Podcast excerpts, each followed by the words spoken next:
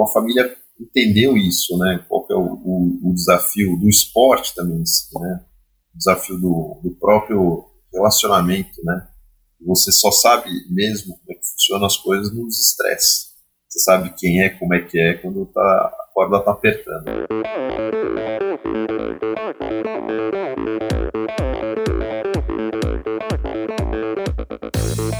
Olá pessoal, aqui quem fala é Renata Falzoni. Olá, e eu sou Tim Don. Eu sou Jaque Mourão. Olá, eu sou João Paulo Diniz. Eu sou Adriana Silva. Oi, eu sou Mauro Ribeiro. E, e esse, esse é o Endorfina Podcast. Podcast. Valeu, até mais. Sou Michel Bogli e aqui no Endorfina Podcast você conhece as histórias e opiniões de triatletas, corredores, nadadores e ciclistas, profissionais e amadores. Descubra quem são e o que pensam os seres humanos que vivem o esporte e são movidos à endorfina.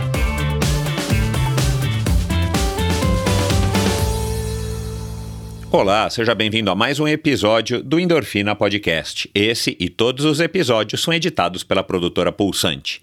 Começando agora mais esse episódio do Endorfina Podcast, mais um convidado interessantíssimo, uma sugestão também de alguns ouvintes, e na verdade ele, ele já foi mencionado aqui no, no Endorfina e foi através exatamente desse, desse convidado, Carlos Ambrosio, que eu fiz o contato aqui com o Marcos. Aliás, muito obrigado aí ao Carlinhos.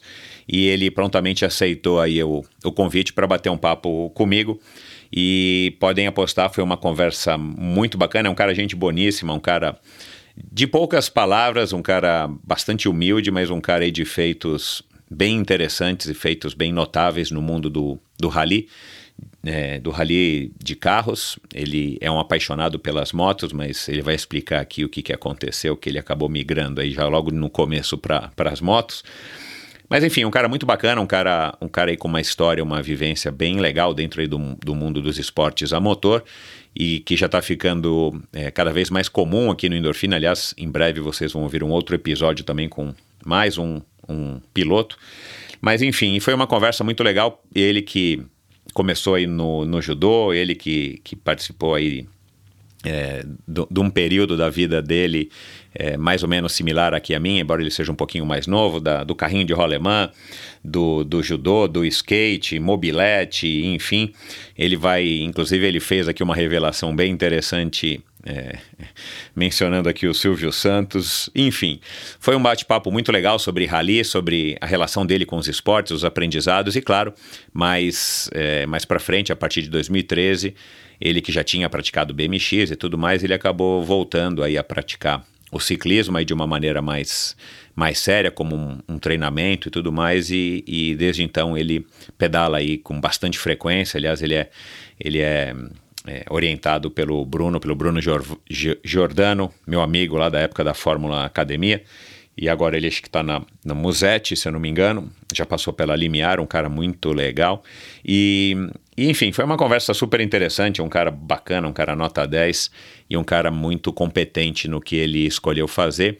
E também no ciclismo, vocês vão ouvir aqui, ele é um cara aí super, super dedicado. Tenho certeza que foi um que vai ser um episódio aí para vocês tão interessante como tu foi para mim conhecer mais um personagem. Quem diria que eu estaria conversando aí com cara que já foi duas vezes campeão do, do Rally dos Sertões e um cara aí com, com enfim, com a, a categoria, com a carreira que tem o Marcos Baumgart. Então, é, muito obrigado aí pela audiência de todos vocês. Como sempre, deem uma olhadinha lá no endorfinabr.com, no meu site. Lá você também ouve esse episódio, se for mais conveniente para você, enquanto estiver fazendo aí um home office ou quando estiver em casa, sei lá. Mas normalmente você ouve através de qualquer agregador de podcasts. Nesse mesmo agregador que você está ouvindo esse episódio, você encontra todos os outros episódios do Endorfina Podcast. Aí aparece para você como número 217 mas já são mais de 230 e alguma coisinha, contando aí os especiais, inclusive os especiais com os pilotos de, de carro de corrida, né, de Fórmula 1, enfim, pilotos de carro dentro da estrada, que eu soltei, acho que foi em 2018 ou 2019, não me recordo, mas enfim, você acha também é, esse especial com o Ricardo Maurício, aliás, Ricardo Maurício que acabou aí de, de fazer também um feito inédito na, na Stock Car, o Tony Canaan, e o Christian Fittipaldi, como é que eu ia esquecer? O Christian Fittipaldi, enfim.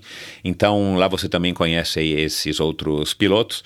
E no meu site, no endorfinabr.com, você também encontra maneiras de apoiar financeiramente esse projeto. Lá você encontra um link para o meu canal no YouTube, Endorfina TV, com Michel Bogli, onde você vai assistir clips também dessa minha conversa aqui hoje com o Marcos Baumgart.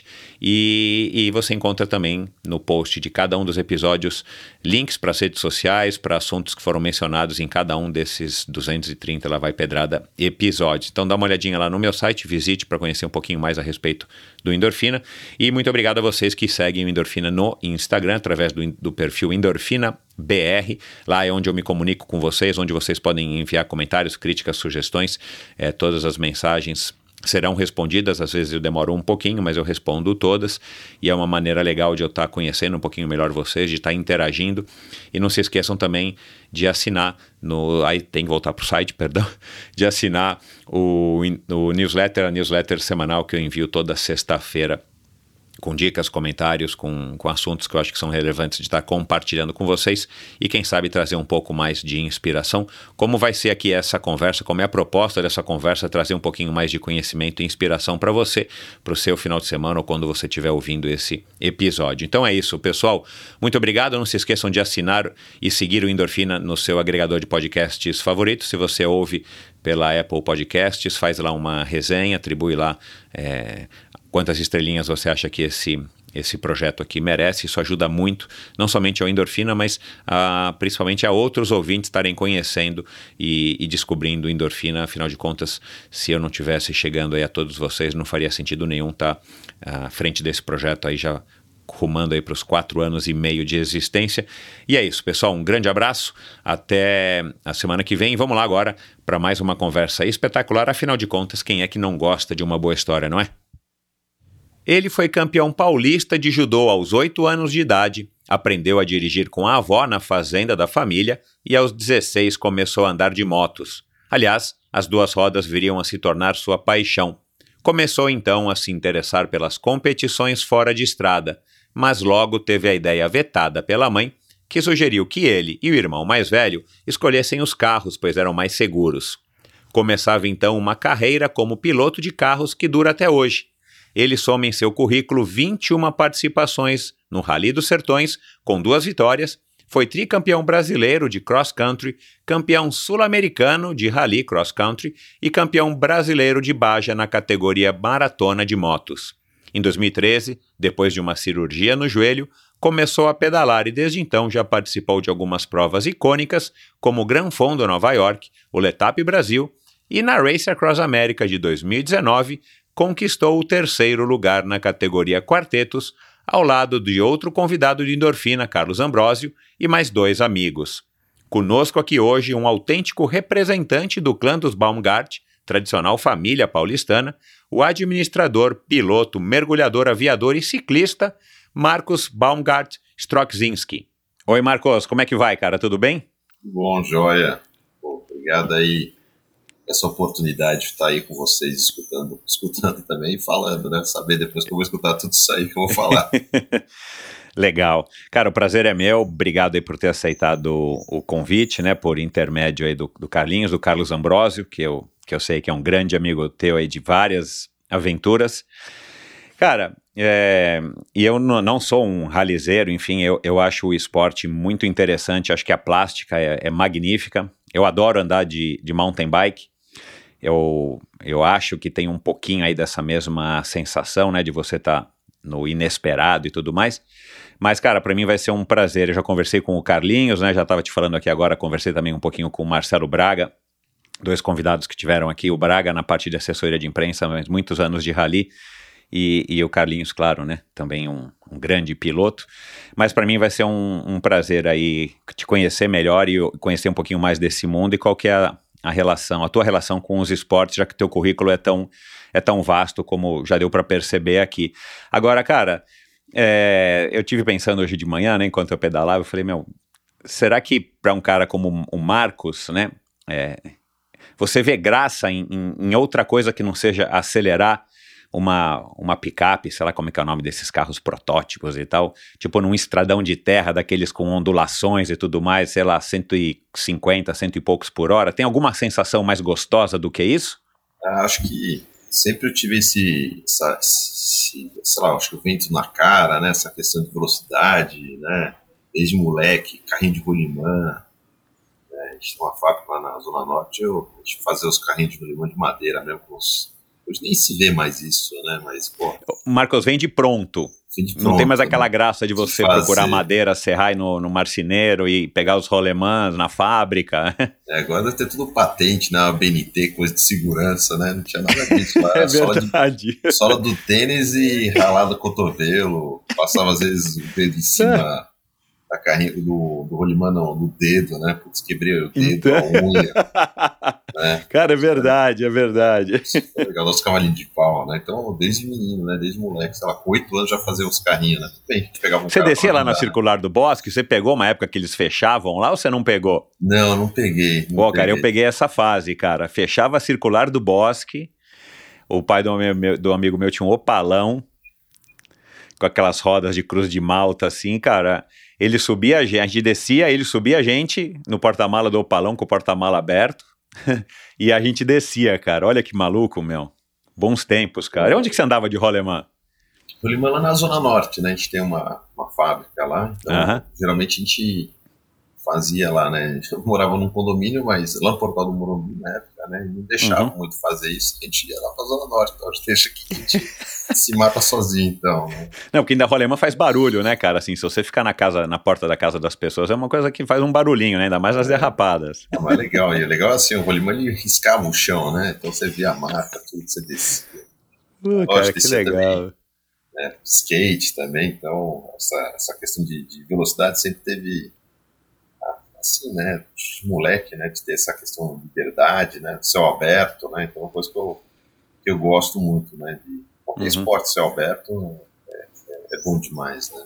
Uhum.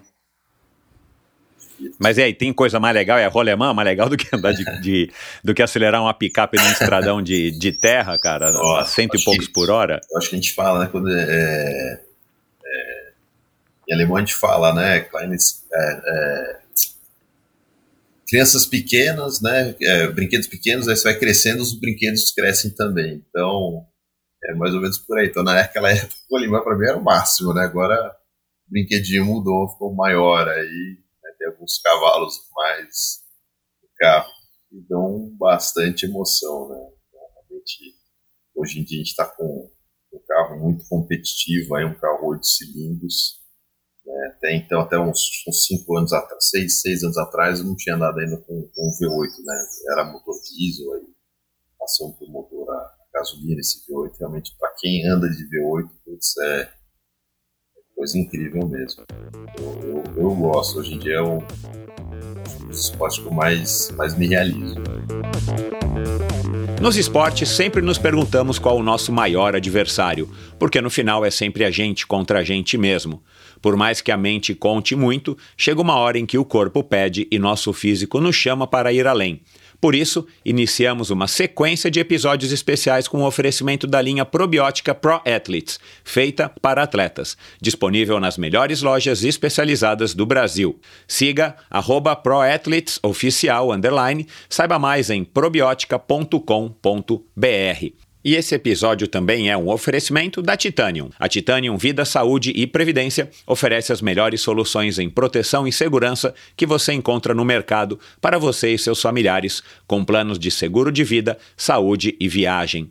A Titanium oferece serviços para o seu bem-estar, como o seguro de vida resgatável, que além de resguardar e proteger o futuro das pessoas que você ama, você tem a opção de resgatar os valores em seu seguro para utilizá-los no que quiser ou precisar.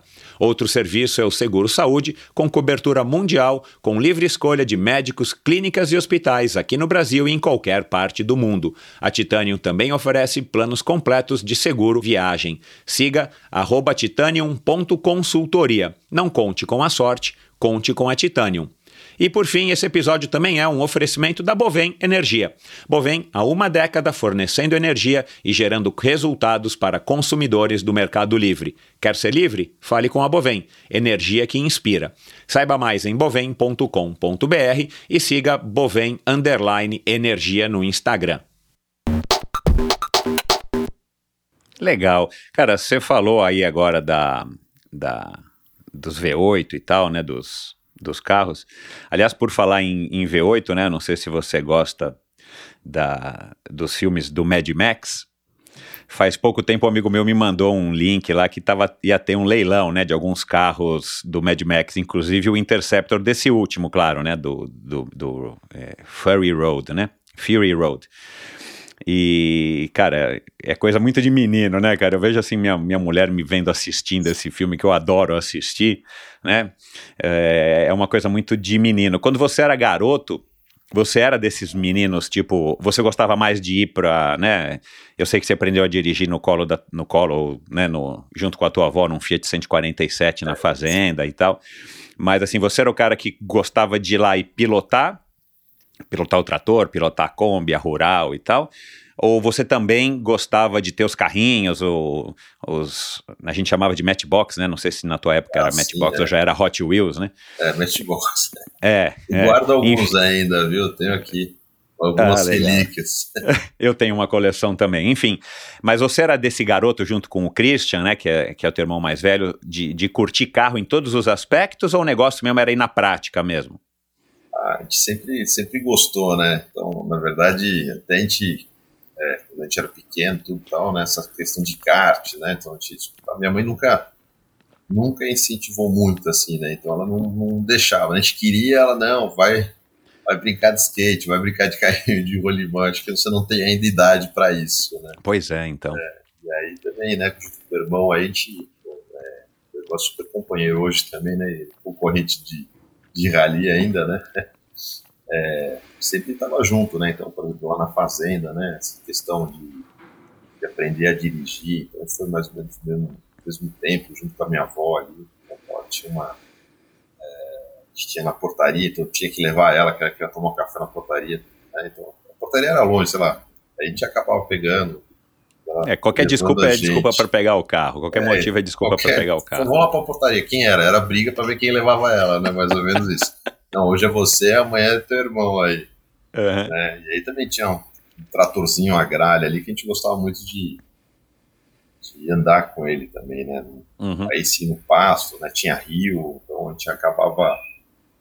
Tinha também um, um, Essa questão de mexer também é legal, né? Porque é, na fazenda a gente acabava andando lá e tem bomba d'água, né? E aí tem os funcionários, então você via consertando bomba d'água, então a gente. Ah, quebrou tal coisa, quebrou a cerca. Opa, vou... aí também mais um motivo para pegar mais um o carro e dirigir. Pra... Então tudo que era motivo para ir a algum lugar a gente gostava de. Então você vai aprendendo, né? Então, uhum. né, mexer no carro, saber trocar um pneu, né? Uma correia, né? Então você acaba trabalhando muito, assim, você acaba brincando e trabalhando, né? Então acho que é, então, o aprendizado é. foi mais ou menos assim, né? Então, e aí o gosto veio também naturalmente, né? Então, pelo desafio também, né? De, pô, poder aprender uma coisa nova, uma coisa diferente. É a mesma coisa, você andar num trator, a alavanca é diferente de um de outro, né? Uma, então, meu. A marcha é no meio da perna, né? Você acelerava na mão, né?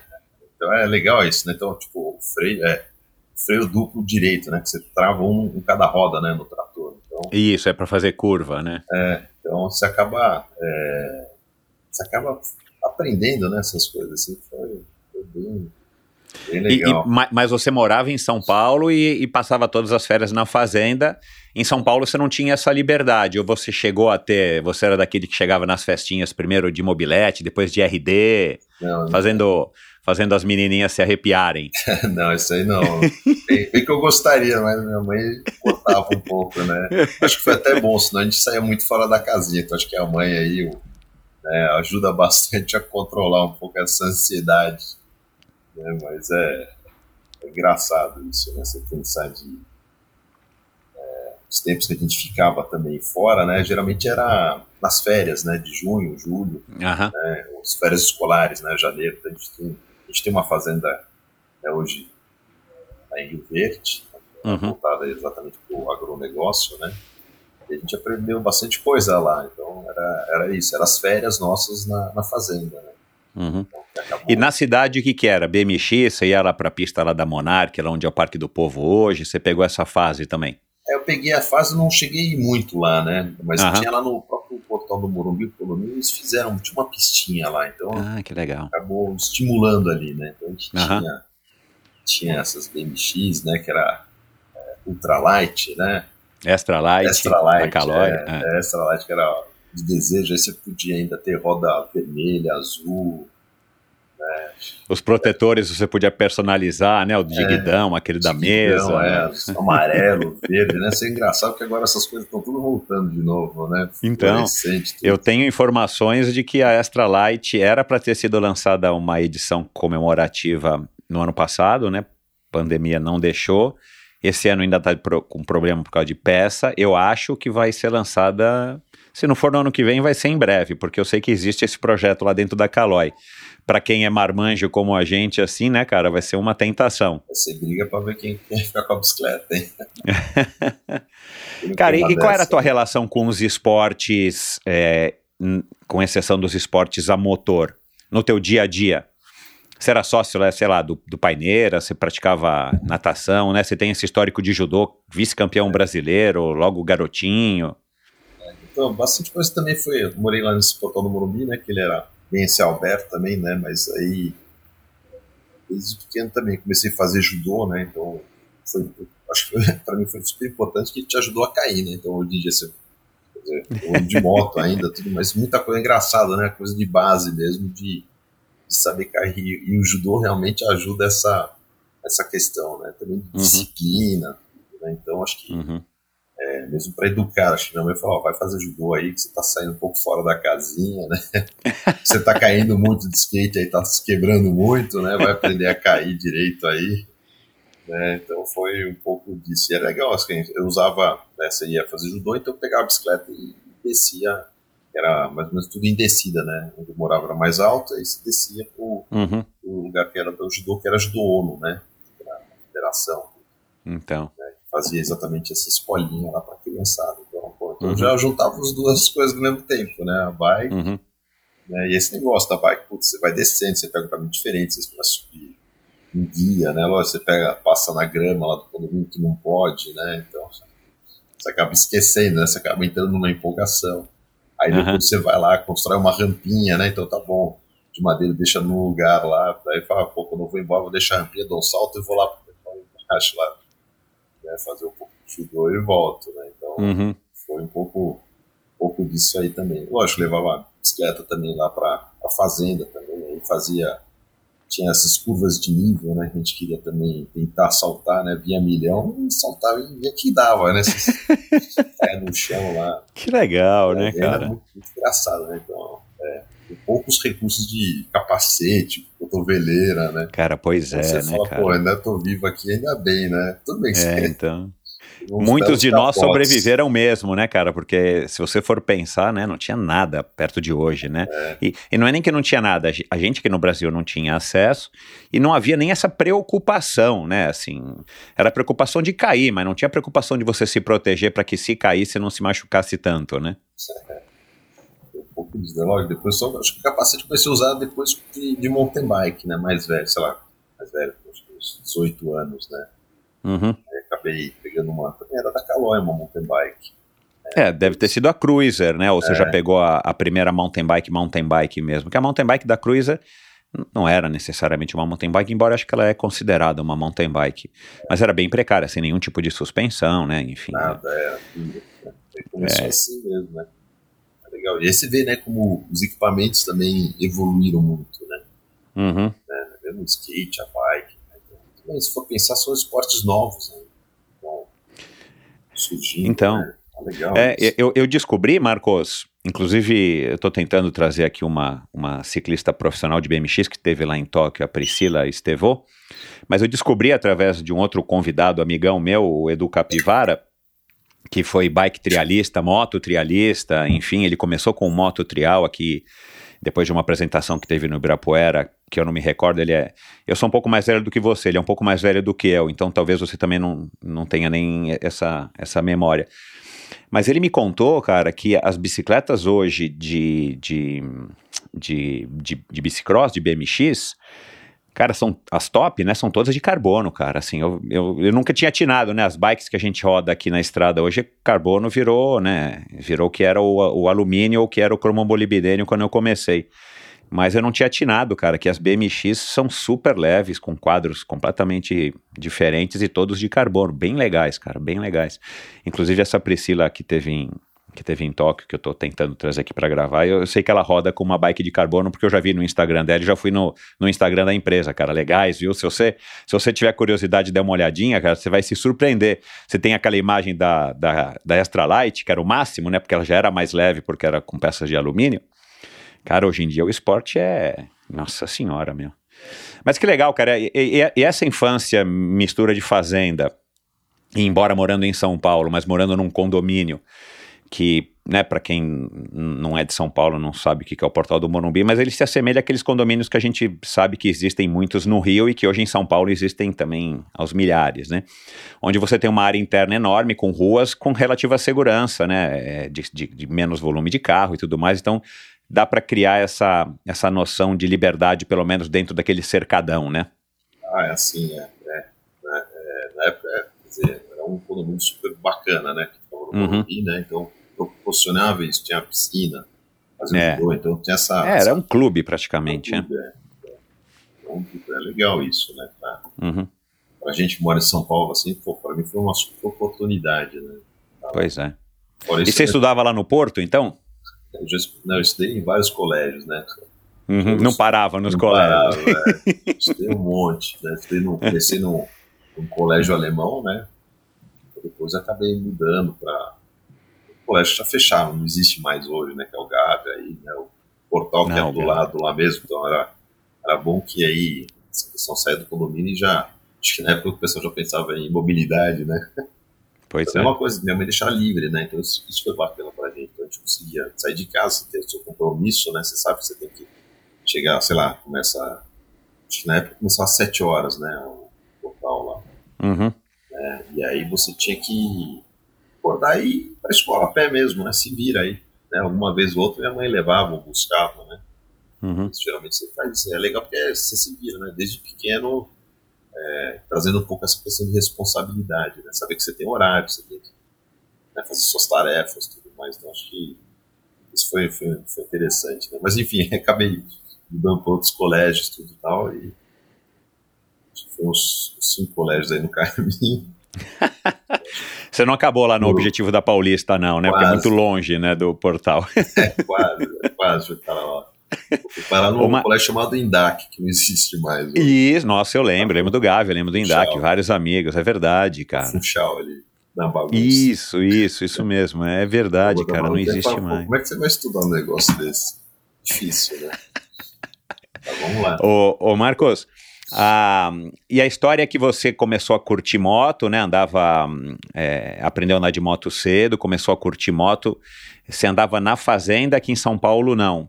É. E aí você, você e teu irmão quiseram, tipo, começar a participar dos, dos, dos enduros e tudo mais, que teve uma época aqui em São Paulo que, que tinha uma cena, né, cara? Não sei se ainda existe hoje, eu não, eu não, eu não tenho notícia, mas... E aí tua mãe falou, não, cara, meus, já que vocês querem aprontar, vamos aprontar de carro que pelo menos o carro parar em pé sozinho. É que é esse negócio, né? Todo mundo sabe, né? Duas rodas, bicicleta foi feita para cair, você põe em pé, Exatamente, é. Tem jeito, né? Então, é aquela história, né? Os que caíram, os que vão cair, né? Difícil você falar um de bike ou de moto nunca cair. Então, peraí que você vai Não, contar essa história é... um dia aí. Você espera que você não se machuque tanto, né? é. né? Mas é, história de, de bike a gente tinha.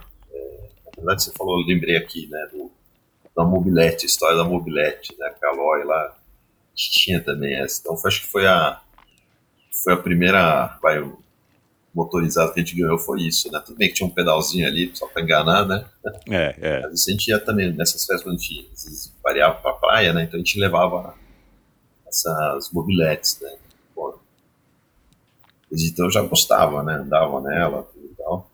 É, a moto acabou aparecendo na história um pouco mais velho eu, né? Verdade, eu sempre queria moto, minha mãe nunca me dava. Cheguei até a mandar carta lá pro Silvio Santos, a Porta da Esperança, pra você ter uma ideia. que legal, É, fui- cara. escrevi, depois minha mãe contou, né? Mais tarde. Né? Eu falei, pô, mãe, escrever nunca dava. Não, porque ela nunca mandava também, né? Seja, Ah, você escreveu e falou, mãe, põe no correio, ela nunca foi. Para não ter nenhuma possibilidade de alguém te dar uma moto. o nível, né? Cara, Mas que é. legal, meu. E aí, é, comecei também, aí tive uma, na verdade, comecei com uma DT 200, né? Ah, Tinha legal. Uns, uns 15, 16 anos, né? Um pouco juntando dinheiro de mesada, né? E aí, meu irmão já tinha também, minha mãe tinha dado para ele também uma, uma moto, uma DT 180 na época, né? Que era para andar na praia, que era para substituir a- as mobiletes. né? E aí comecei a andar de moto, sei lá, com uns 16 anos com essa DT 200. Só que assim, a gente usava para minha mãe tinha, os irmãos tinham casa em Campos, então levava Uhum. essas motos para Campos Jordão. Pô, tá tinha lá sobre as as trilhas. nuvens. É, então tinha essas trilhas, lá a gente começou ali, né? Uhum. A gente foi, foi gostando, foi comprando equipamento adequado também, né? Também é um pouco disso. Né? Os equipamentos eram, eram difíceis de achar e também não, não muito bons, né? Mas o que tinha na época era excelente. Uhum. Então a gente acabou andando lá, depois, lógico, tirei carta com 18 anos, aí, pô, agora vou ter um pouco mais de independência, né? E tinha um amigo meu que tinha casa em Monte Verde, meu padrinho, na verdade. Então eu ia muito para lá. E lá também andava muito de mountain bike. Então, as trilhas que eu fazia, na verdade, de mountain bike, depois acabei andando de moto nessas trilhas. Então acabei conhecendo muita, muita região ali de, de Campos, Monte Verde, São Francisco Xavier, Monteiro. Lobato. A gente fazia essas trilhas, às vezes, né, de Monte Verde para São Francisco Xavier, né, que tem uma cadeia de montanha ali. É. Então a gente acabava fazendo essas trilhas também, é legal, porque o pai de um amigo meu pegava a gente, trazia, né, então dava uma forcinha aí que a gente chegava moído, né. É. E, e- e o teu negócio sempre foi fora de estrada, né? Pelo que eu ouvi aí, que eu pesquisei, eu não, eu não achei nada assim que você tivesse se aventurado em alguma coisa on-road. É sempre off-road. Ah, sempre foi desde, desde sempre. Assim, em relação com asfalto, assim, não, não gostava muito, assim, né? Lógico que tinha essa questão, pô, quero andar de kart, que era uma coisa com mais velocidade e tal, quer dizer, Uhum, uhum.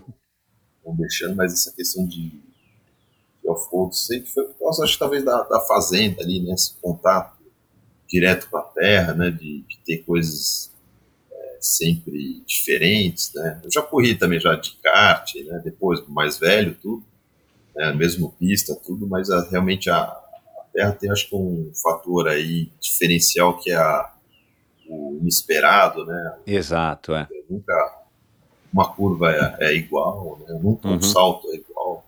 Né? Às Uhum. vezes está molhado, está seco, e, e a terra proporciona muita mudança de, de leitura, né? De piso, vai.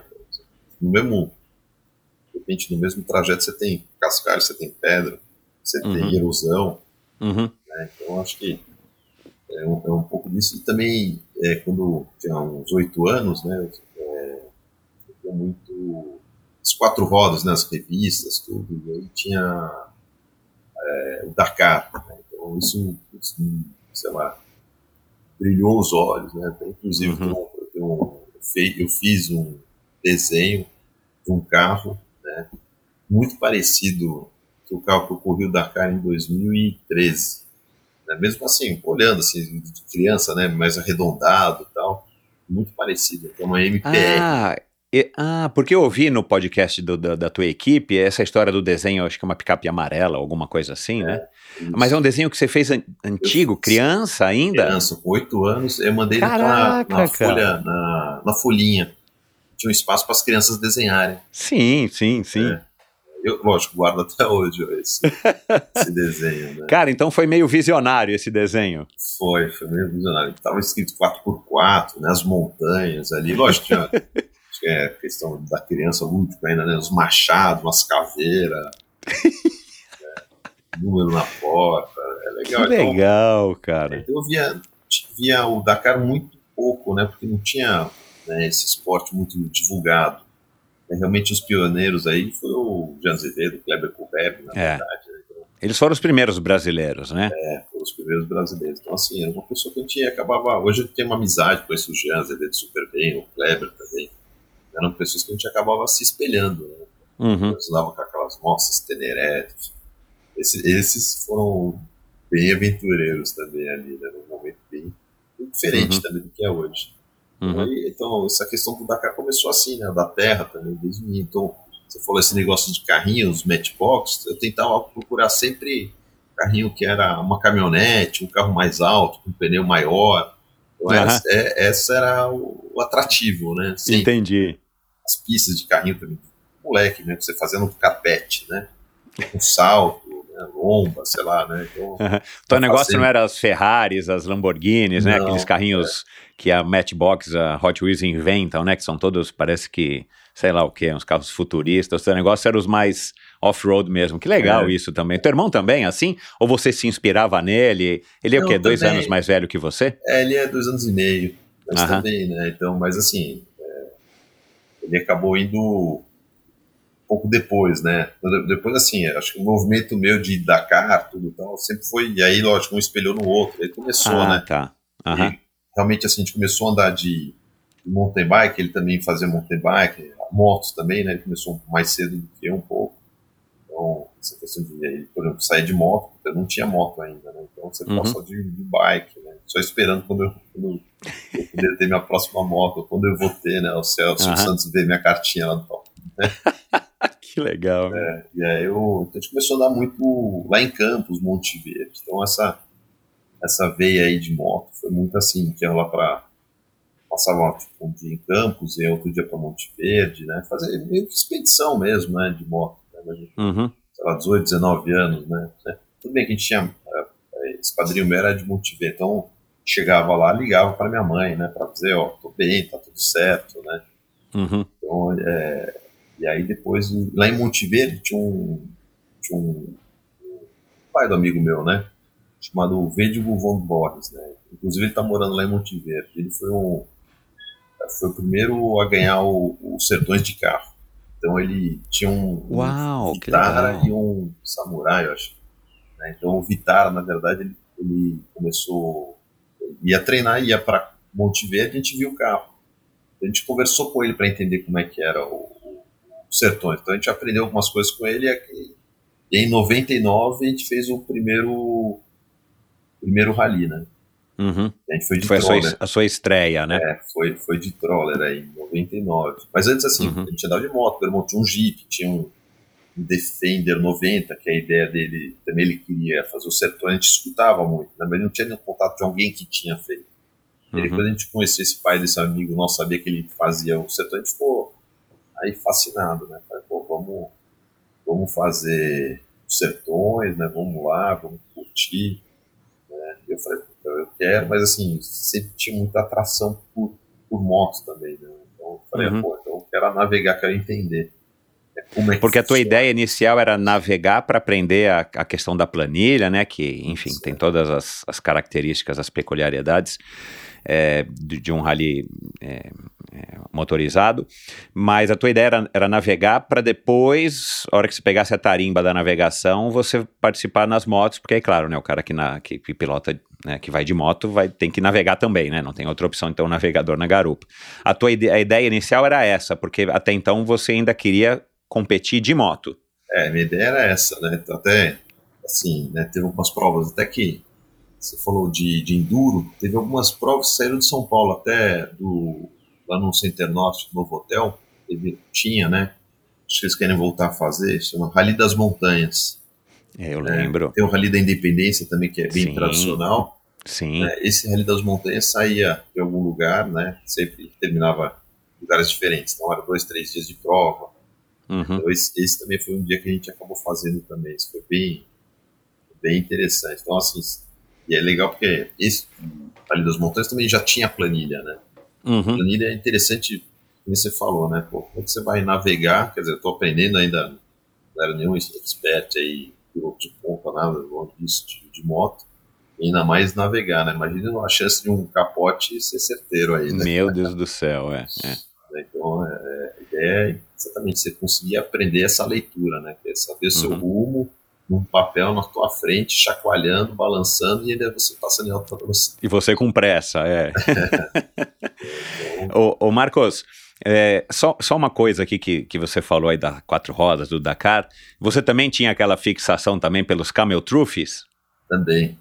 né? Que tinha aquelas é, imagens legais demais, né, cara, dos, dos, dos Defenders ou dos, dos Range Rovers ou dos Discoveries ali no meio daquela vegetação toda cerrada e tal, cara, era uma coisa bacana, né? Pena que acabou, né, cara, esse... é.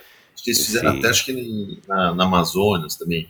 E tinha também a- as expedições do Jacques Cousteau, não sei se chegou a ver também. Não, não, já Não. custou não. Jacques Cousteau também, ele, ele fez uma também, uma expedição assim. É bem, bem interessante. Então, eu também, eu gostava muito né, do, do Camel Trophy inclusive em São Paulo, São Paulo, algum lugar, é, é, tem um buraco do Camel, né? Eles passaram lá e ficou. Ah, é, não, não É, sabia, tem, que é. legal. É, das- cara, nossa, eu era vidrado, eu era vidrado é, muito também por conta desse meu amigo que eu te falei, o índio, né, que correu os sertões de quadriciclo. É, no Camel Truth, cara, assim, eu não sei, cara, eu era vidrado. Assim, nunca fui, eu nunca fui esse garoto muito ligado, eu era ligado na bike, não era ligado muito no carro. Mas a gente tem essa fase mesmo que gosta de carro, sei lá, acho que todo garoto tem. Mas, cara, aquelas imagens do Camel Truth, tinha, acho que de vez em quando, nos programas na televisão que passavam, não sei se era na Gazeta, eu lembro que tinha, tinha até, passava um pouquinho do Rally dos. Sertões também, né? É, do Rally dos Sertões, perdão, do Rally da Paris-Dakar na época, né, que era o que acontecia na África. Cara, e a gente ficava fascinado, porque as imagens são, as imagens são fantásticas, né, assim, eu não faço nem ideia o que, que deve ser correr uma prova dessas, é, enfim, é, que você já participou, teve o privilégio de participar duas vezes. Agora, só uma curiosidade, o... O, o Dakar é, é uma unanimidade, assim, tipo, cara, todo piloto de, de, de rally, se puder escolher, vai querer escolher participar do Dakar? Ou tem outras provas que rivalizam? Ou aquelas provas que acontecem, acho que, sei lá, no norte da Europa, que a gente vê também de vez em quando, que são meio em rua, me- que os caras vão com uns carrinhos mais compactos, eu não sei como é que chama também, cara, que, que são legais demais de assistir, né? Que acho que é o Campeonato Mundial de Rally, não sei como é que chama. Ou se aquilo rivaliza entre os pilotos com o Dakar, ou o Dakar é o, o Ironman do Havaí, é a maratona de Nova York dos rallies. É, bem, bem por aí, né? Então você vê uma ultramaratona, você vê, tipo, é, o Ironman de Kona, né? Então, Uhum, é um pouco referência também, se for pensar o Dakar, né? Mesmo para os Uhum. pilotos, outros pilotos de outras modalidades. Você vê o próprio Alonso de Fórmula 1, né? Pois é, correu, né, Ele cara? correu. Inclusive o carro que eu ganhei, o Sertões no passado, foi o carro que ele, que ele andou. O Dakar era o Aliás, mesmo essa carro. coisa, os carros pertencem a alguém, esse alguém vai alugando, vai, como é que vai, vai vendendo, aí você compra e depois você vende para o outro. Como é que é essa história? Eu achei que, sei lá, eu achei que fosse igual o bicicleta, um negócio que é seu e, e eventualmente até você vende, mas É, então, ho- hoje assim, né, tem, tem várias equipes, né, acho que a maioria são, é, tem equipe na Bélgica, tem equipe em Portugal, né, então uhum, tem equipe também na, na África do Sul também, então, assim, Uhum. se for pensar, essas, tem uma equipe também na Alemanha, uhum, essas equipes são, são referências, né, que a gente fala no- na modalidade cross-country. Lógico, tem Uhum. os americanos, mas aí é uma, a gente também já correu, mas é uma outra categoria, né, uhum, que é, como você falou, de, de desafio, é outro equipamento, vai, né? Então, é, esses carros geralmente são feitos na. Tem gente que aluga, tá? Tem gente que acaba vendendo os carros. Usa um tempo e depois vende. É, então depende muito da equipe, né? Que, que cada um tem, vai em mente, né? Então, Uhum, hoje a gente tem vai, a Overdrive, que é uma equipe muito renomada e conhecida. Né? Ela é da Bélgica, mas os carros são feitos na África do Sul, são, vai, são refinados lá.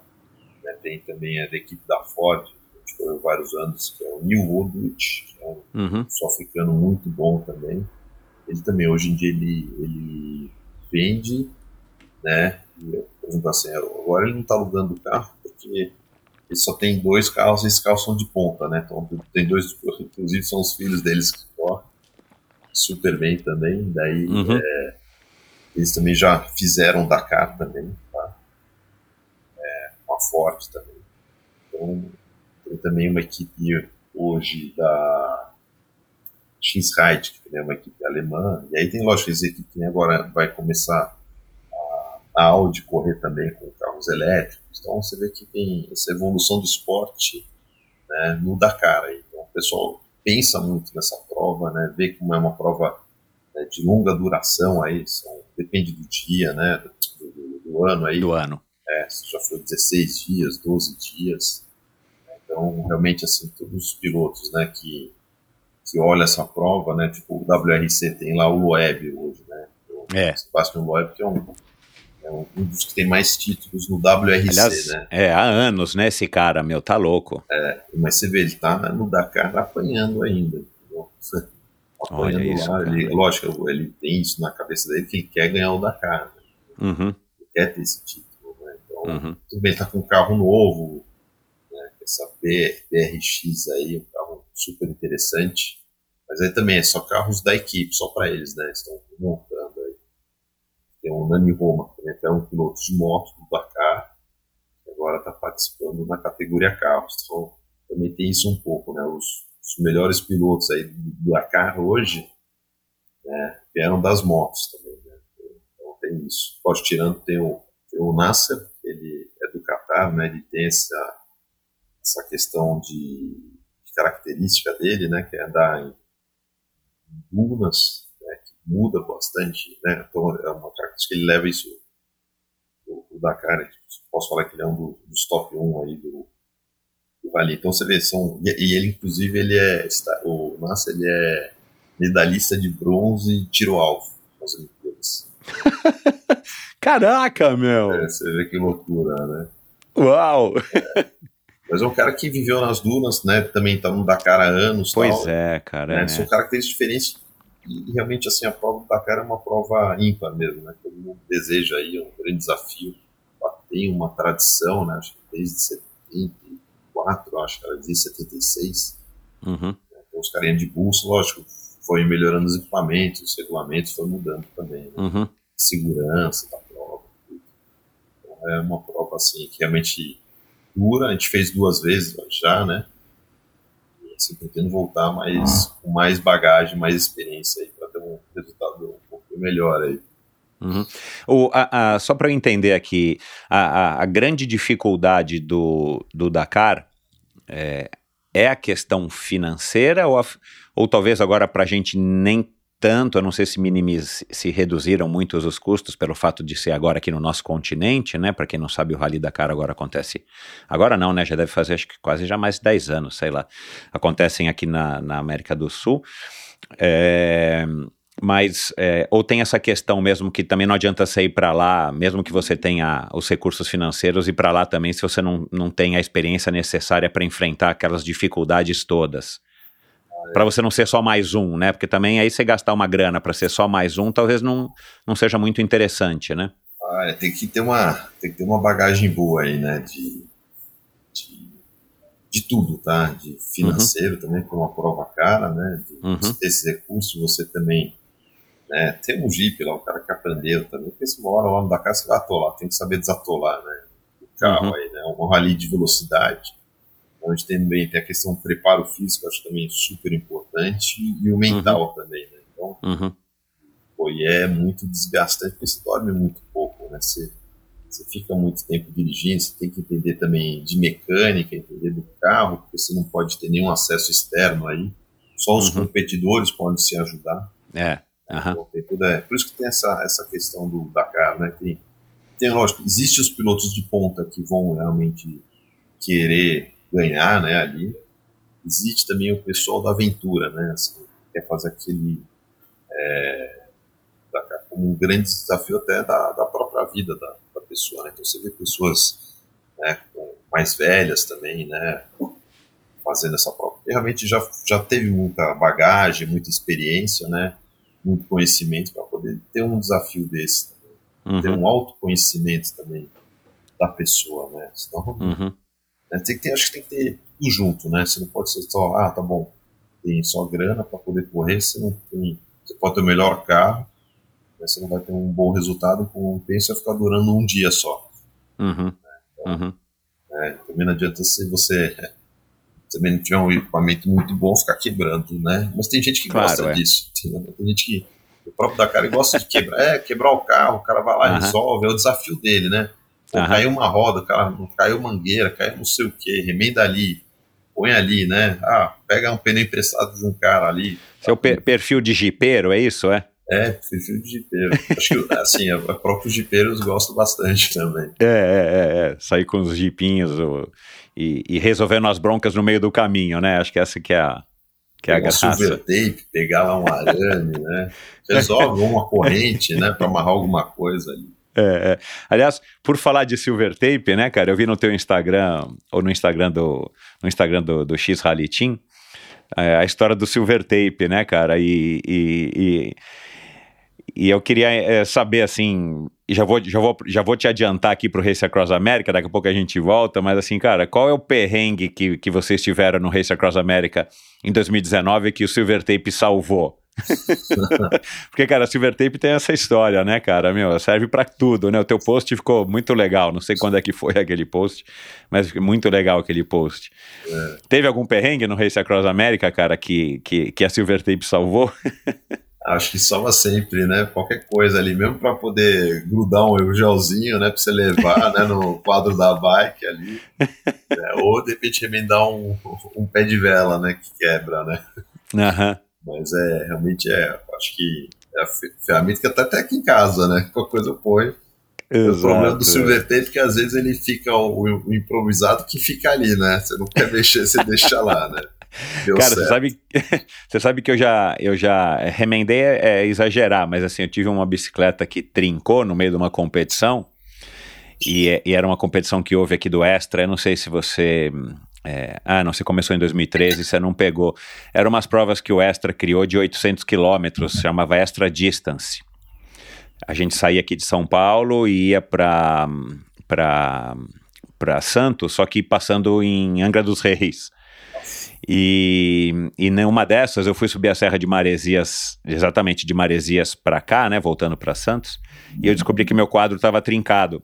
E aí eu peguei a silver tape e fiz um reforço de silver tape, estava só trincado, né, mas eu fiz um reforço de silver tape para poder terminar a prova sem nenhuma preocupação de que aquilo poderia de repente estourar e eu cair, né? Claro que a silver tape talvez não segurasse de trincar, mas de terminar a trinca, mas pelo menos eu imaginei que com a silver tape o quadro não ia se, se desfazer embaixo de mim, né? Você viu que até o silver tape ajuda na questão psicológica.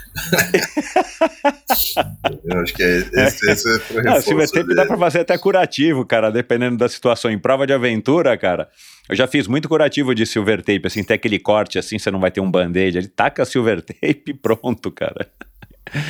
Mas legal. Cara, e, e durante. é, ah, e como é que foi essa decisão, cara, de falar assim, pô, vamos montar uma equipe, a tua equipe com o teu irmão, com teu irmão Christian X Team, ser piloto profissional, né? Não sei se, se essas provas dão dinheiro, enfim, mas assim, você viver praticamente pro automobilismo, né?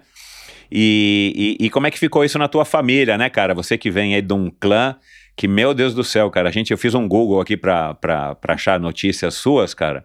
É só clã dos Baumgart, Baumgart não sei o que, clã e tal. Deve ter sido uma barra também, né, cara, assim, ou- não foi? Tua mãe apoiou a hora que você falou, não, mãe, você não falou que era pra eu ir de carro? Eu tô indo de carro, agora, só que agora eu vou ser piloto e vou me embrenhar aí pelos desertos do mundo. Vê que interessante, né? Esse negócio do, do rally, né? A gente começou eu, meu irmão, meu primo, e no final das contas foi a família toda quase. Ah, que É, legal. bom, no final- legal porque, assim, foi minhas primas também foram, né? Inclusive capotaram lá. Tadinho, Uau, Uma caramba, prima cara. Cristina minha pô, machucou um pouco o dedo, tudo, mas passou bem, né? Claro, é. É. Meus dois primos, não, nos sertões tinham uma modalidade que era caminhão, então acabou indo de caminhão, né? Então foi bem legal. né?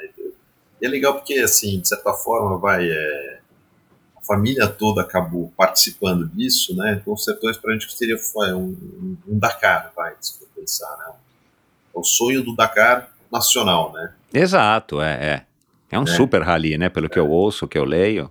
São um rally de vários dias também. Lógico, não tem o conceito do, do, do- do Dakar, que é ir são os desertos, né, que muda bastante.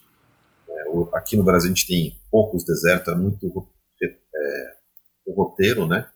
Roteirizado, então, são planilhas, são as estradas, né? Lógico, você tem dunas, mas você não tem aquelas dunas, sei lá, de 50 quilômetros de duna. Você vai fazer, sei lá, 10 quilômetros de duna, 5.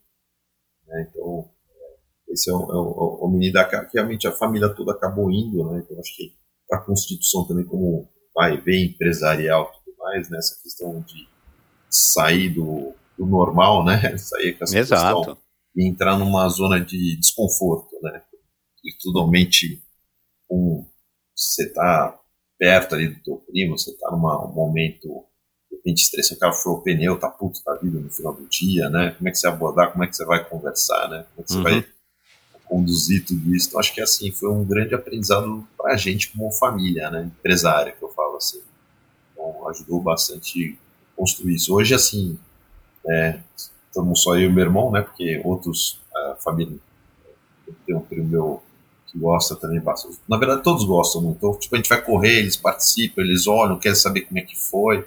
Então, tem a torcida nossa da família que é, que é bem legal e bem interessante. Todo mundo quer saber o que aconteceu e a, quando tem briga, assim, em bom sentido, né? Lógico, essa Uhum. disputa aí saudável que eu falo entre eu e meu irmão aí.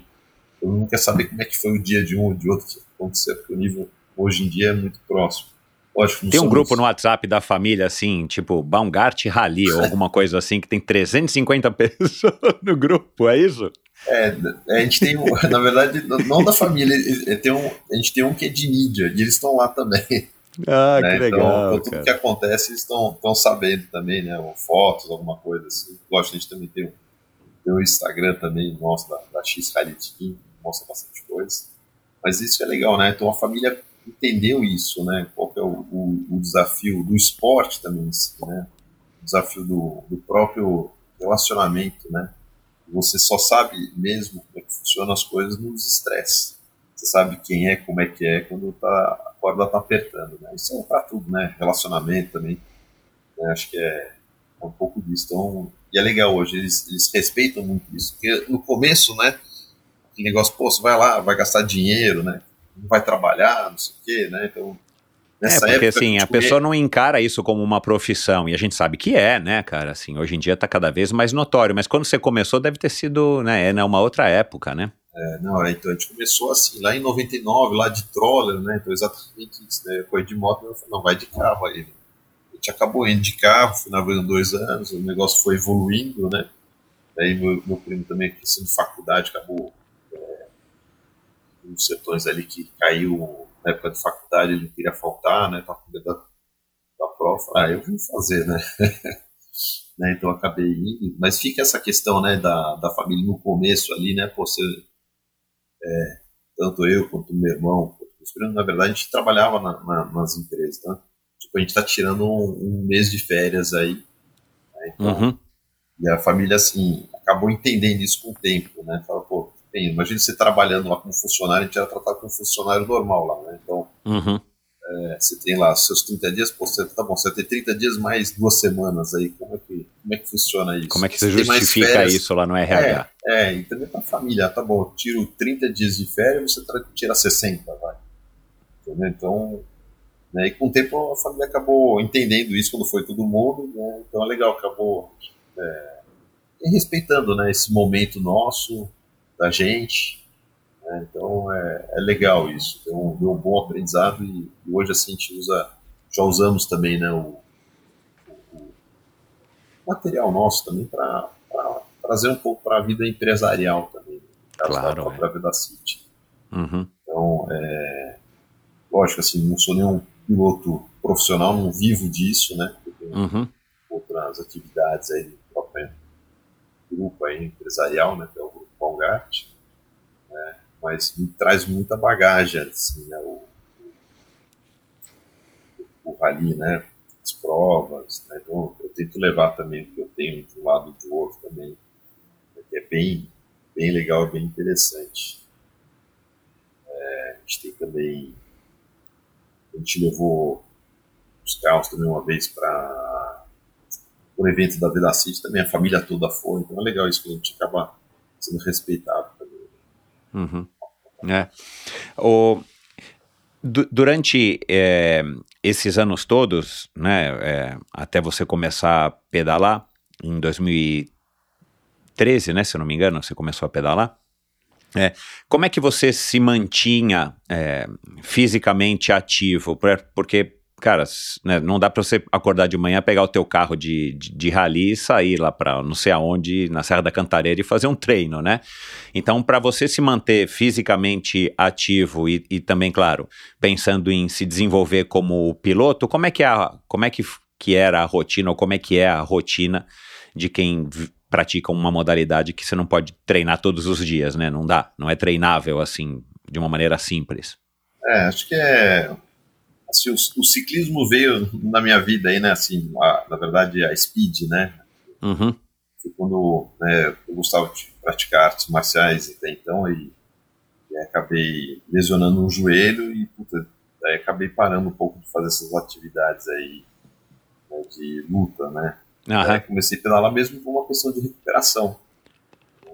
E andar de speed para mim era totalmente contraditório, porque eu vinha da época de BMX, de bermuda, não sei o quê, e colocar né, as calças apertadas ali, né, aquele bretelle, falei, puta, esse negócio aqui não vai dar certo, né. Mas quem, que te, quem que te aconselhou? Foi o médico ou você já era amigo do Carlinhos, é claro, e o Carlinhos estava. Acho que o Carlinhos começou em 2016, começou depois de você, né? Foi irmão é. do Carlinhos. Como é, como é que foi essa história? É, então, o, pra pedalar tem, o, tem um personal meu chamado Bruno Jordano, né? Então ele que. Ah, foi o Bruno. É, foi o Bruno, ah, né? que então, legal. É, conheci ele desde a época que eu fazia. nadava também lá na, na, na chamada na Fórmula. Fórmula? É, na Fórmula. Ah, cara, é. então a gente deve ter nadado junto muito tempo, porque eu, eu conheci o Bruno lá, né? Nadei com ele muitos anos lá, ele e o William. É. Quando ele entrou ainda como assistente do William, ou sei lá. É. E com essa história, para bem, começar a fazer judô, depois fui pro jiu-jitsu, depois fui pro Muay Thai, nessa época, ó, tendo essa questão, começando a entrar o Vale Tudo, né? Misturando Aham. todas as artes, lá na própria Fórmula tinha. Né, então daí acabei nadando, conheci o Bruno lá, então quando machuquei o joelho, daí o médico falou, a fisioterapia é pedalar, não sei o quê. Daí eu falei, puta, Bruno, né, puta, precisa pedalar, cara, eu não vou conseguir, tem que fazer alguma coisa aí. Daí ele tava já entrando com uma assessoria de bike, ele falava, ó, vamos pedalar, vamos Isso, pedalar. é. Eu falei, pô, eu não vou usar essas pouquinhas, não sei o quê. É, aí um amigo meu que já pedalava, né, ele falou, pega minha bicicleta aí, vê se você gosta, né, anda com ela, né, tá bom, vou andar. Aí comecei, né, com uma, Orbea de alumínio ali, né, Aham. rodando ali na época na, na USP, que você tinha um horário mais flexível, né? Uhum. né, Com uma própria assessoria, comecei a pedalar, comecei a gostar, vi que realmente né, a bike realmente para preparo. Eu, quando fazia mountain bike, eu via isso também, né? Você tem que ter um bom preparo. É. E essa questão é fundamental, né? Se for pensar de saúde também, né? De mobilidade, né? É. Então, realmente, É. assim, pô, me, me- me gerou muito interesse. Uhum. Aí eu falei, pô, vou fazer isso para me preparar para quando eu for andar de mountain Claro. bike, né? É. Aí comecei a pensar, pô, tô fazendo isso aqui, pô, no, realmente nas provas de carro me ajuda. Ah, quando eu vou andar de moto, pô, dá mais fôlego. Claro, Né? E aí conversando também com o Bruno, eu falei, meu, faz isso, vamos começar a treinar, né? fazer musculação depois com ele, falei, ah, vamos fazer os Uhum. aeróbicos. Aí começou a fazer isso, aí começou a vir essas provinhas de, de ciclismo também, acho que é, é, tinha uma que era na Marginal, acho que não tem mais. É, é, é, chamava Gear Up. É isso, Guilherme, eu fiz essa É. aí também, então foi a primeira Aham. prova que eu fiz. Aham. né? Falei, pô, aí eu comecei a gostar, né? Daí depois foi indo, foi evoluindo, né? Eu já conheci o, o Carlinhos Ambrosio também, que é um cara que gosta dessa questão de off-road e tudo, né? Claro, é. Fez o Dakar já de, de moto também, né? Agora largou as motos, tá, tá, tá nos carros, de tanto se arrebentar de moto aí. tanto botar pino, parafuso. também, aí deve ter uns cabos de aço segurando o ombro dele lá. É. Cara, e, e, e aí você curtiu, é, cara, começando com o Bruno, você começou bem, cara, gente boníssima. E aí você começou a participar, você participou da, da Gear Up, e, e quando é que foi o teu primeiro, ou Letap, ou Gran Fondo, assim, quando é que você falou assim, cara, agora eu tô apto a... Né, uma coisa é você fazer o Gear Up aqui na Marginal, 100% plano, acho que eram nem 100 quilômetros, não eram 60 ou... Era uma provinha muito rápida, né? Acho que era duas horas no máximo que o, que o Vitor conseguia de liberação lá da, da- da- do, CET. E quando é que você decide assim, cara, agora eu vou me preparar para um desafio, um desafio de fato, né? Assim, ciclístico. Então, é, isso foi quando assim, eu tenho, três, na verdade, tenho três cirurgias de joelho, né, de ligamento. Caramba. Foi fazendo wakeboard, né, então, Putz. uma vez um em 2006 e aí depois o outro em 2013, né, daí foi exatamente em 13 eu comecei a, a pedalar, então foi mais ou menos isso, né, falei, pô, eu quero estar tá bem, botei na cabeça fazer o letap, eu tinha um tempo para poder me recuperar muito curto, para poder fazer a prova. Eu falei, não, eu vou fazer e vou, vou fazer acontecer. Uhum. Inclusive, é, acabei conhecendo o Fabinho também, que é um cara da Special Trip. Da Special se, Trip, sim. É, a esposa dele, a, a Patê, também eu passei uma nutricionista, que era ela também. Eu falei, eu vou fazer isso aí. Foi o pacote completo. Foi completo. Depilou não, as pernas? também, né? Tem que raspar, né? Tem que raspar. Foi duro. Primeira, primeira sensação ai, de raspar a perna foi, meu, o que eu tô fazendo, né? Aí só olha todo mundo fazendo, então tá bom, não sou só eu, né? Mas isso você não contou pra ninguém, né, meu? Porque não, isso pega mal, né? Imagina você chegar lá no mundo do rally, cara, com as perninhas lisas. É, ninguém vê porque eu tô de macacão, né? Ai, ai. Mas pior de tudo, né, no, no, no sertões você sempre tá de macacão, lógico, mas tem claro, deslocamento, é. tudo tal. Eu, eu não gosto de ficar muito de macacão, então eu sempre tô de bermuda. Quando eu posso, sempre tô de bermuda. Acabou a prova, a primeira coisa que eu faço é tiro o macacão. Aí aparece essas pernas raspadas aí, né? Cara, o, o, o Marcos, é, o que, o que, que, o que, que a bike, claro, te dá um condicionamento físico, claro que com o passar dos anos, você está com 44, 44, não é isso? É. é. A gente não vai ficando mais novo, né? Muito pelo contrário, óbvio. É, e claro, você está bem fisicamente, é bom para tudo na tua vida, inclusive para pilotar é, off-road, ainda mais em ralis de dias como os sertões. Mas assim, o, você podia ter escolhido a corrida, né? Se bem que você tinha, fez a operação no joelho. Mas enfim, assim, por, por, o que, que a bike te deu, assim, que você falou, puta, cara, isso aqui é gostoso, te, te é, dá alguma similaridade, né, com essa questão da moto, de você pilotar. Eu imagino que você deva ser um bom ciclista, porque né? Eu acho que se você anda bem de moto é, e já fez rally de moto, enfim, enduro, você seja um bom ciclista. É isso que te dá uma sensação, te lembra, te remonta à época do BMX, da Extra Light, da assim, qual que é a sensação, cara, o prazer, da onde que vem esse prazer em cima da bicicleta? Acho que você matou um pouco aí até a minha resposta, mas é isso mesmo, a sensação que eu tenho, assim, é da infância, né, então, uhum. tipo, eu tô sentado na bike, tô lembrando, né, das coisas, como é que era, como começou, essa questão da liberdade, né? Então, e assim, eu acho para mim assim é muito mais prazeroso andar de bicicleta do que correr, para é nada contra o pessoal que corre, mas é que sim, para mim já inventaram a roda, então é mais moderno que você ficar correndo, né? Então, eu falo não é nenhum preconceito isso, mas para mim quem corre é esporte de primata, né? Porque inventaram a roda, pô, o homem já evoluiu, a evolução da corrida, né? Por pensar, mas assim, é, brincando aí, mas acho que a bike lá me dá bastante questão assim, já que eu gosto de pedalar longas durações, né? Tipo, fazer treino de duas horas, três horas, é muito tempo que você está com você mesmo pensando pouco na vida, nas reflexões, né? Passa muita coisa na cabeça, né?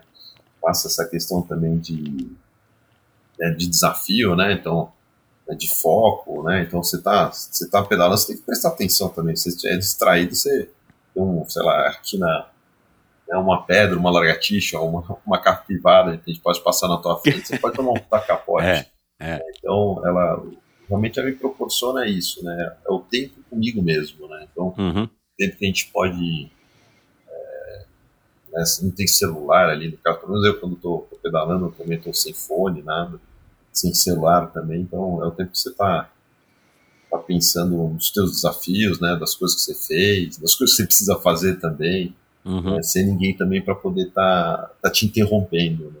Uhum. Essa sensação de liberdade também é incrível.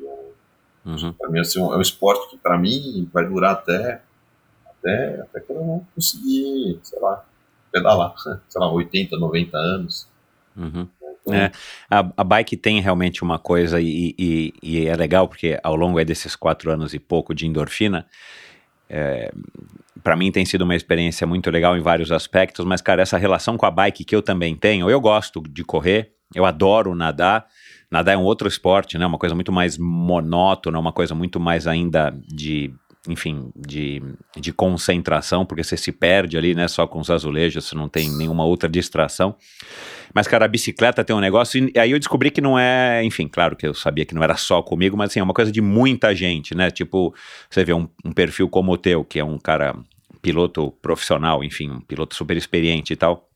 De repente teve já um contato com a bicicleta na infância, e muita gente tem, e de repente quando volta a, a, a, ter um contato com a bicicleta também tem essas memórias, essa ligação com a bicicleta. Acho que isso é que deixa a bicicleta, é, enfim, tão mágica e talvez seja por isso que a bicicleta está crescendo tanto também no Brasil, né? Cresce no mundo, mas o ciclismo amador, inclusive faz pouco tempo eu tive um, dois episódios aqui só para falar sobre o ciclismo amador no Brasil, com, com quatro especialistas, é uma coisa que tem atraído tanta gente, né? E, e, e ainda tem a questão dessa desconexão do mundo do corre-corre, né? Embora seja uma coisa é, que você possa ter o lado social também, que é muito bacana, né? É networking, né? Você vai para um, para um letap desse aqui do Brasil, ou né, da França, qualquer lugar, ou outro route, você encontra muita gente, tá cheio de executivo, tá cheio de gente pedalando, cheio de gente interessantíssima pedalando.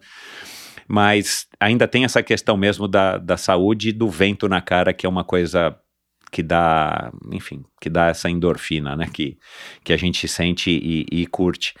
É, você vê similaridade entre é, você pilotar uma bike? Você já voltou para a Terra depois que você voltou pro, a pedalar?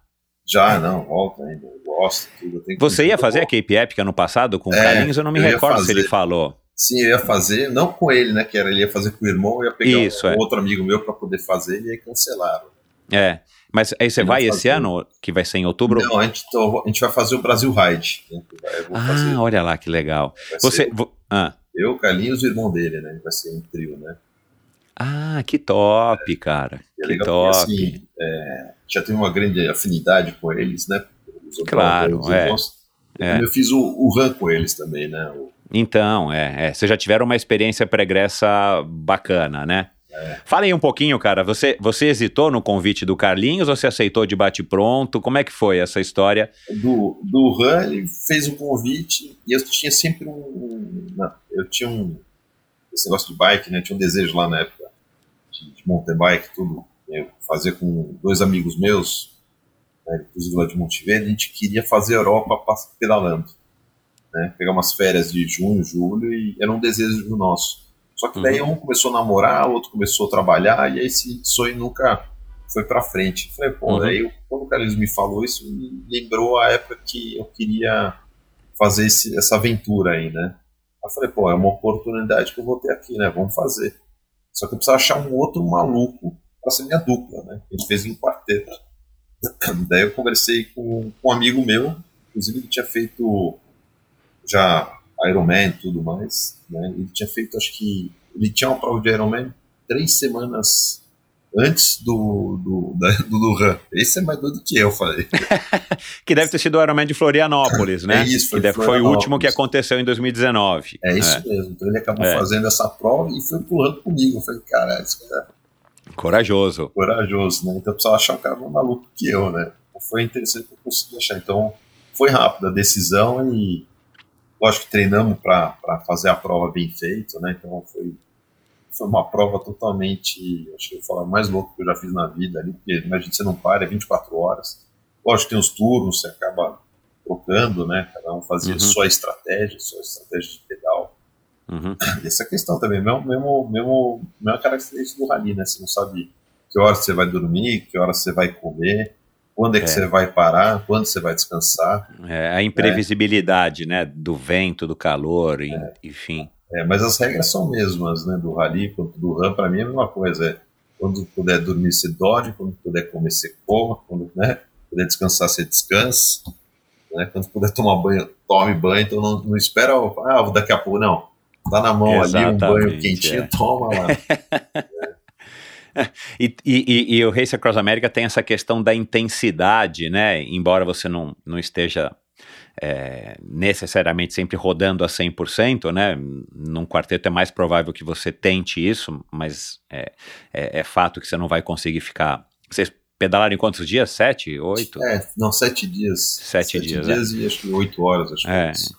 Mas tem essa questão de que você nunca desliga, né? Assim, a equipe nunca desliga, né? A equipe tá sempre em movimento e tal. E aí também é um pouco diferente do, do rally nesse sentido, né, cara? Porque para os pilotos, principalmente vocês chegam das etapas, você vai lá ver com os mecânicos o que tem que ser feito no carro e tal, mas depois você pode ainda dar uma desligada, né? A equipe que fica ali a milhão até o final do dia. É, e muitas vezes nem tem final do dia, já emenda na etapa do dia seguinte.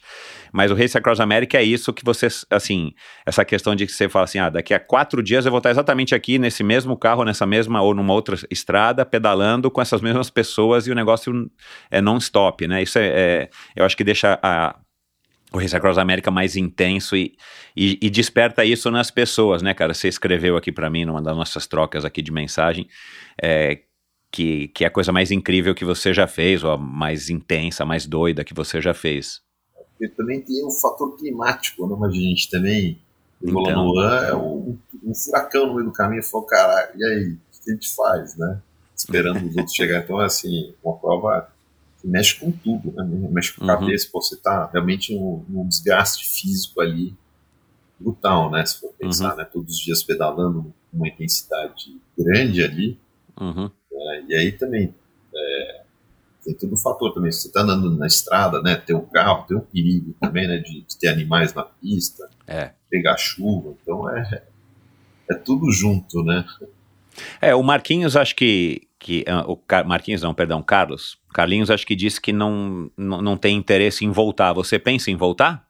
Ah, Eu voltaria se fosse assim. A gente, lógico, a gente teve um bom resultado, né? A gente chegou terceiro. Terceiro. Então, pra mim, pô, não esperava isso.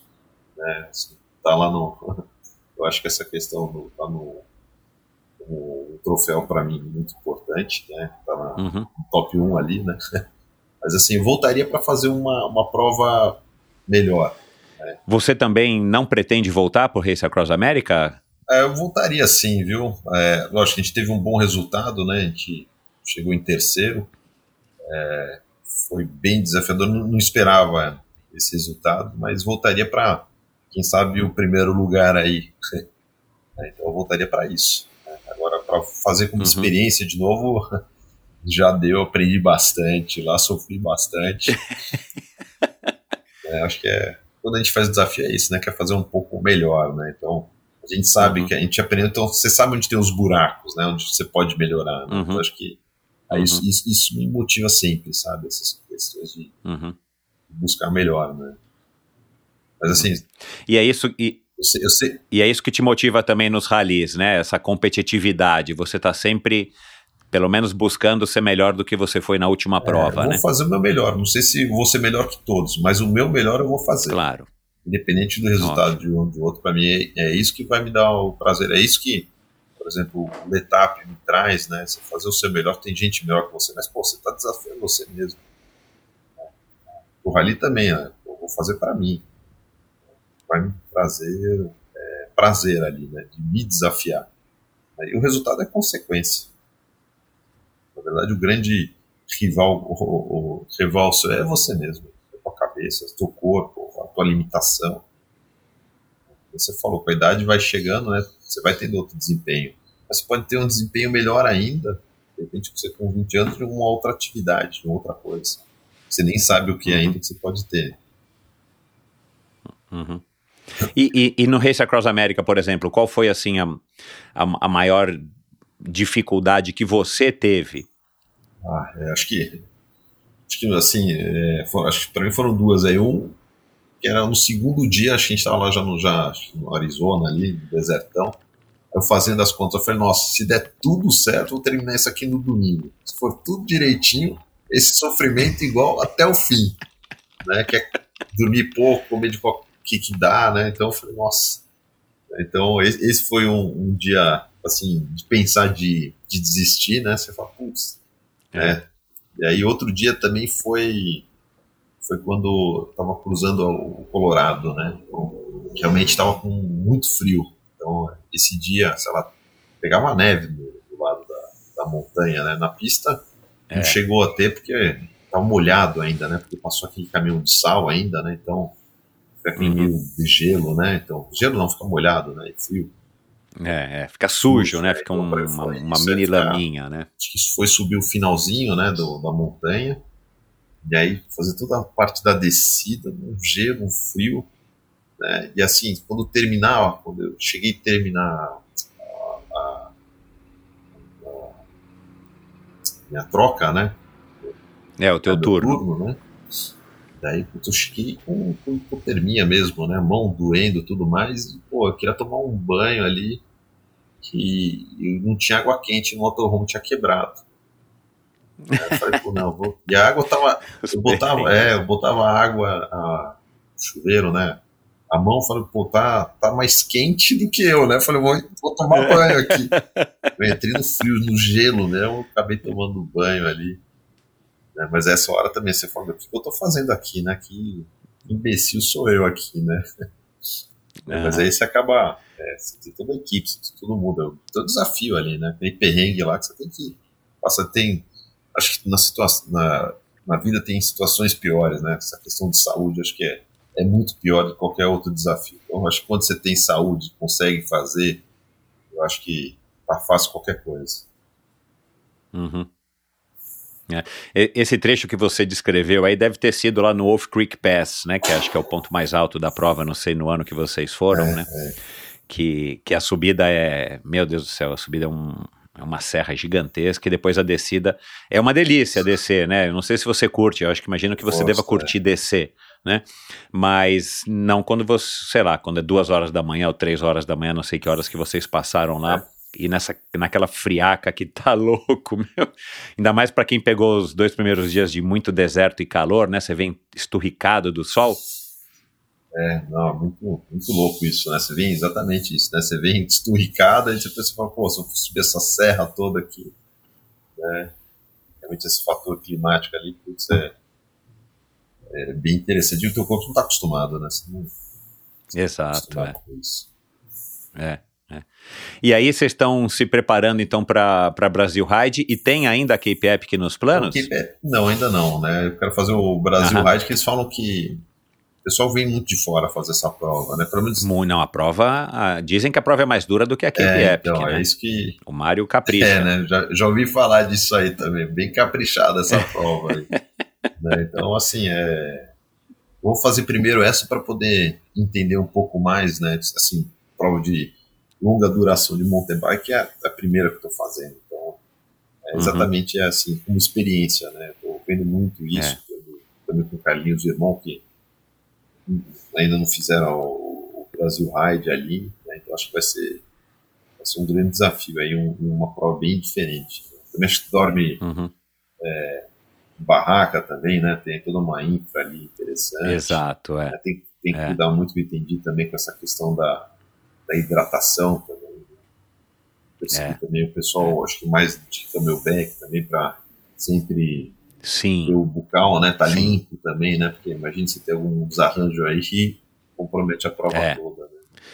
É, é, eu imagino que deva ser bem parecido com a rotina de um Sertões ou do Dakar, enfim, né? Mas assim, você, você tem que você tem que cuidar do teu equipamento, não adianta você acelerar tudo e de repente quebrar uma corrente ou bater numa pedra e, e quebrar o teu aro, né? Mais ou menos como deve ser também num rally, não adianta você tá achando que você tá ali todo pimpão acelerando ao máximo para ganhar tempo e de repente você capota o carro e perde tudo que você ganhou e inclusive pode acabar a prova. E tem essa questão de que você também tem que se manter, né, cara? E aí, talvez um pouco diferente do- dos ralis, é que assim, cara, se você sair numa curva e se quebrar, mesmo que a bicicleta esteja inteira, você não vai ter muita condição de continuar, né? Então, tem essa administração, né, cara, que eu acho muito legal. E depois tem a parte fora da bike, que aí você não tem equipe, né? Mas aí você tem que chegar, cuidar da bike, levar a bike no mecânico. Olha, a marcha não tá funcionando legal, eu tomei um tombinho aqui, desalinhou a roda. Eu preciso comer, cuidar da máquina humana, preciso tomar um banho, fazer uma massagem, dormir, ir no briefing. Cara, é, um, é uma vida assim, uma vida. É, você passa ali uma semana numa rotina bem quase que militar, né, cara? Então você precisa estar acostumado com isso, né? Arru- Arrumar o teu equipamento e tudo mais. Eu tenho certeza que você vai curtir, cara. Eu acho que você vai ver muita similaridade entre é, a tua vivência, seja a que você já teve sobre moto, seja a que você tem dentro dos carros, é, com a tua vontade e o gosto por pedalar, né, cara? E pode ter certeza que o segundo dia vai ser igualzinho foi no Race Across America. Você vai perguntar, o que, que eu tô fazendo aqui? Mas depois passa, cara, depois passa, depois passa. Eu até acho que eles fazem isso, pelo menos eu participei quatro vezes da Cape Epic.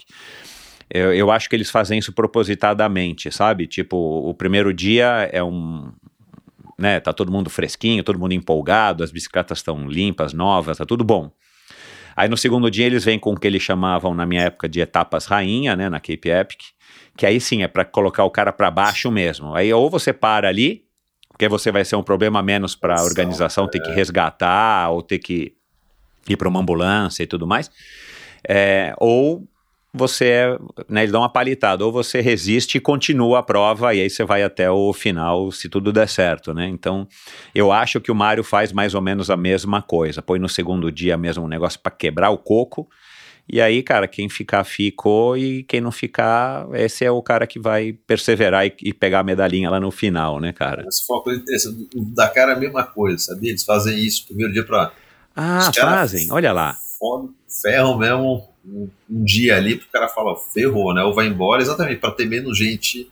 Vai mais rápido. É, que dá trabalho, né, cara? Você ter que ser resgatado no meio do deserto, não sei da onde, ou lá no meio da, da Chapada, não sei aonde, também aqui na, no Brasil, na Bahia, enfim, né? Então eles fazem mesmo. Parece que os organizadores é, querem ferrar a prova para poder ter menos gente, conseguir fluir mais, terminar mais cedo, ter menos gente com dor de cabeça menos gente para resgatar. É. É. Bom, é, caminhando aqui para o final, Marcos, é, que que, que, que é, assim, que conselho que te deram na tua vida, é, na tua vida, né? Porque a tua vida é, e a tua vida dentro dos carros é a mesma vida.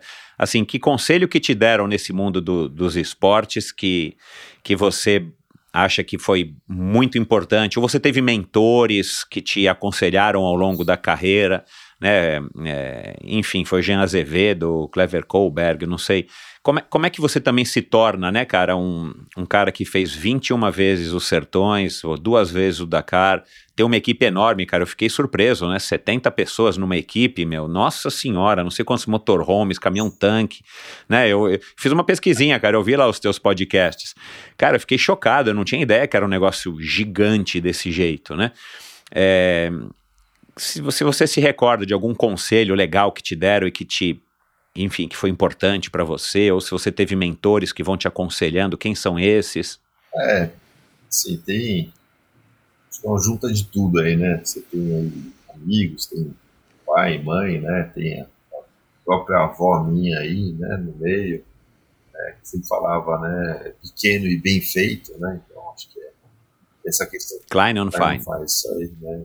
Essa questão também de de simplicidade, né, que eu falo, das coisas, de resolver, né,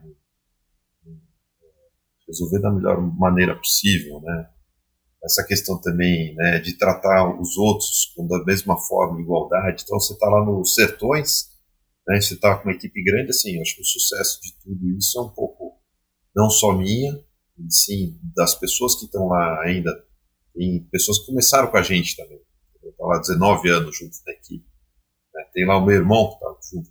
Então, assim, o sucesso disso foi também um pouco de todos. Então, até hoje, lá, e assim, é, construiu junto, né? Saber que sozinho você não consegue fazer nada. Lógico, todo mundo tem que ter o mesmo ideal, a mesma coisa. É, quando você está lá no, no, no, setor, você está sentado com o mecânico, você está lá com o seu competidor, você está lá com o seu rival, né, comendo, né? Então, todo mundo igual. Você tem que tratar todo mundo com a mesma igualdade, né? Então, ninguém é melhor que ninguém lá, todo mundo tem que saber o que você tem que fazer, o melhor dele, o melhor seu, né? o bem feito. Né? Então, é, hoje o tamanho da equipe mostra um pouco isso. Hoje a gente somos uma referência assim no, no cross country, né?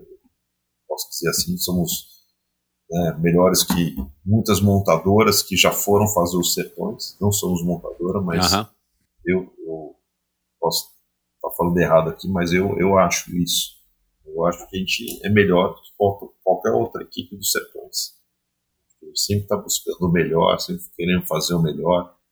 né, e com igualdade. Não tem, lá não tem discriminação. Né, tipo, de um, de um companheiro de equipe e de outro. Né, então, o tratamento é igual para todos. Todos os pilotos, todos os navegadores são tratados iguais. Os mecânicos também. Então, a gente tem toda essa, essa mesma igualdade. Né. Acho que é, essa é a grande diferença hoje. Isso também porque hoje a gente existe no, no Rally. Né. Uhum. É um pouco disso, né? O trabalho de equipe, a gente tem, pô, mecânicos com essa pegada, né? Então, e essa cultura nossa também. Né? Então, a gente tem lá, a própria equipe, a gente tem lá a missão, os, né? missão, a visão, os valores. Então, assim, tá na equipe quem tem esses valores, quem não tá, tá fora. A gente foi fazendo uma peneira. A, a, a peneira, na verdade, foi natural, né? Ela foi acontecendo com é, o tempo. É. Né? E foram ficando os melhores, os mais fortes. Então, lógico que tiver, né? Quem, aquela questão também, né? É, é, guerras fracas fazem soldados fracos, né? Guerras fortes fazem soldados Uhum. fortes. É um pouco disso também. Acho que que me motiva também essas provas de endurance, de- é um pouco isso, né? É, é- é a batalha na, do dia a dia, né? E aí é um pouco disso que você também tem, né? Do próprio rally no seu dia a dia. Todo dia é um dia diferente, um dia que você tem desafios também, tem motivos, né? Acho que nem eu falei, mas ó, a questão é, né? Se você está com saúde, você consegue fazer qualquer outra coisa. né? Fica fácil, os problemas ficam pequenos. Existem problemas muito maiores aí, que são, de repente, tumor, um câncer, que esse sim é, é realmente abacaxi. O eu acho que a gente tem que tirar de letra e, e agradecer por problema que veio para você e você conseguiu passar, né? O problema sempre foi. o Legal, problema cara, isso aí. existir, do começo ao fim.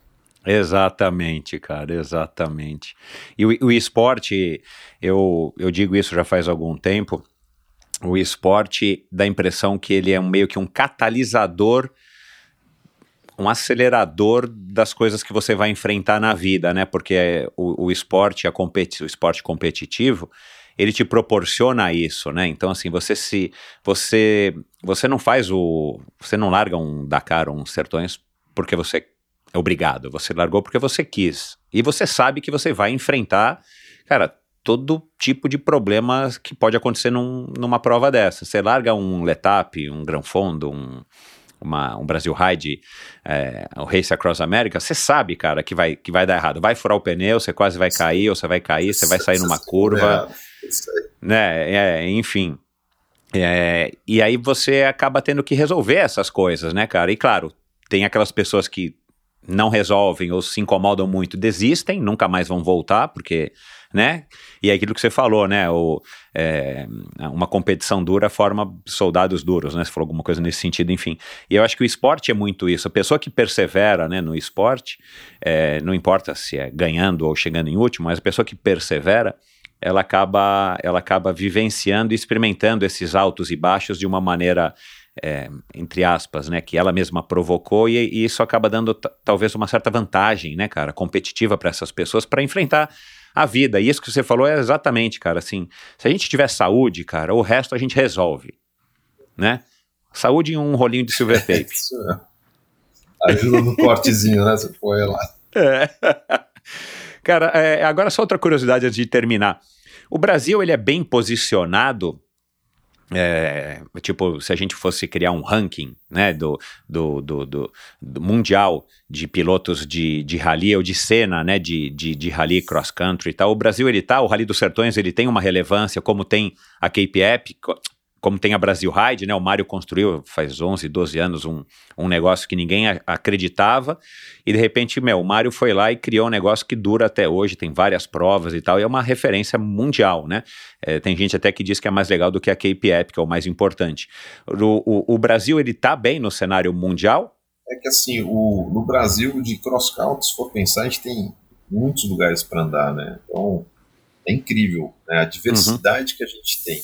Né? Então, acho que nenhum outro país tem que a gente tem aqui. É, os organizadores do Rally, eles querem fazer os Uhum. sertões maior que o Dakar, para você ter uma ideia. Então, existe uma ambição aí positiva nesse sentido, né? Ah, legal. E a gente tem também pilotos com altíssima qualidade. tá? Então a gente tem, tem, um, Ai, que é, bom. tem, tem bons pilotos aí de referência, né? já, tem pilotos que já ganharam o Dakar aí, o Varela, né?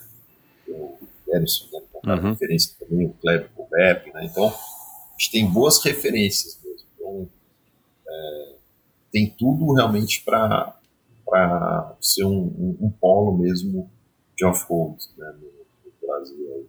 Ah, que legal, é, então. Você vê, pô, Bom saber. Tanto de, de paisagem como de piso. Né, é, é, bem interessante. E assim, é,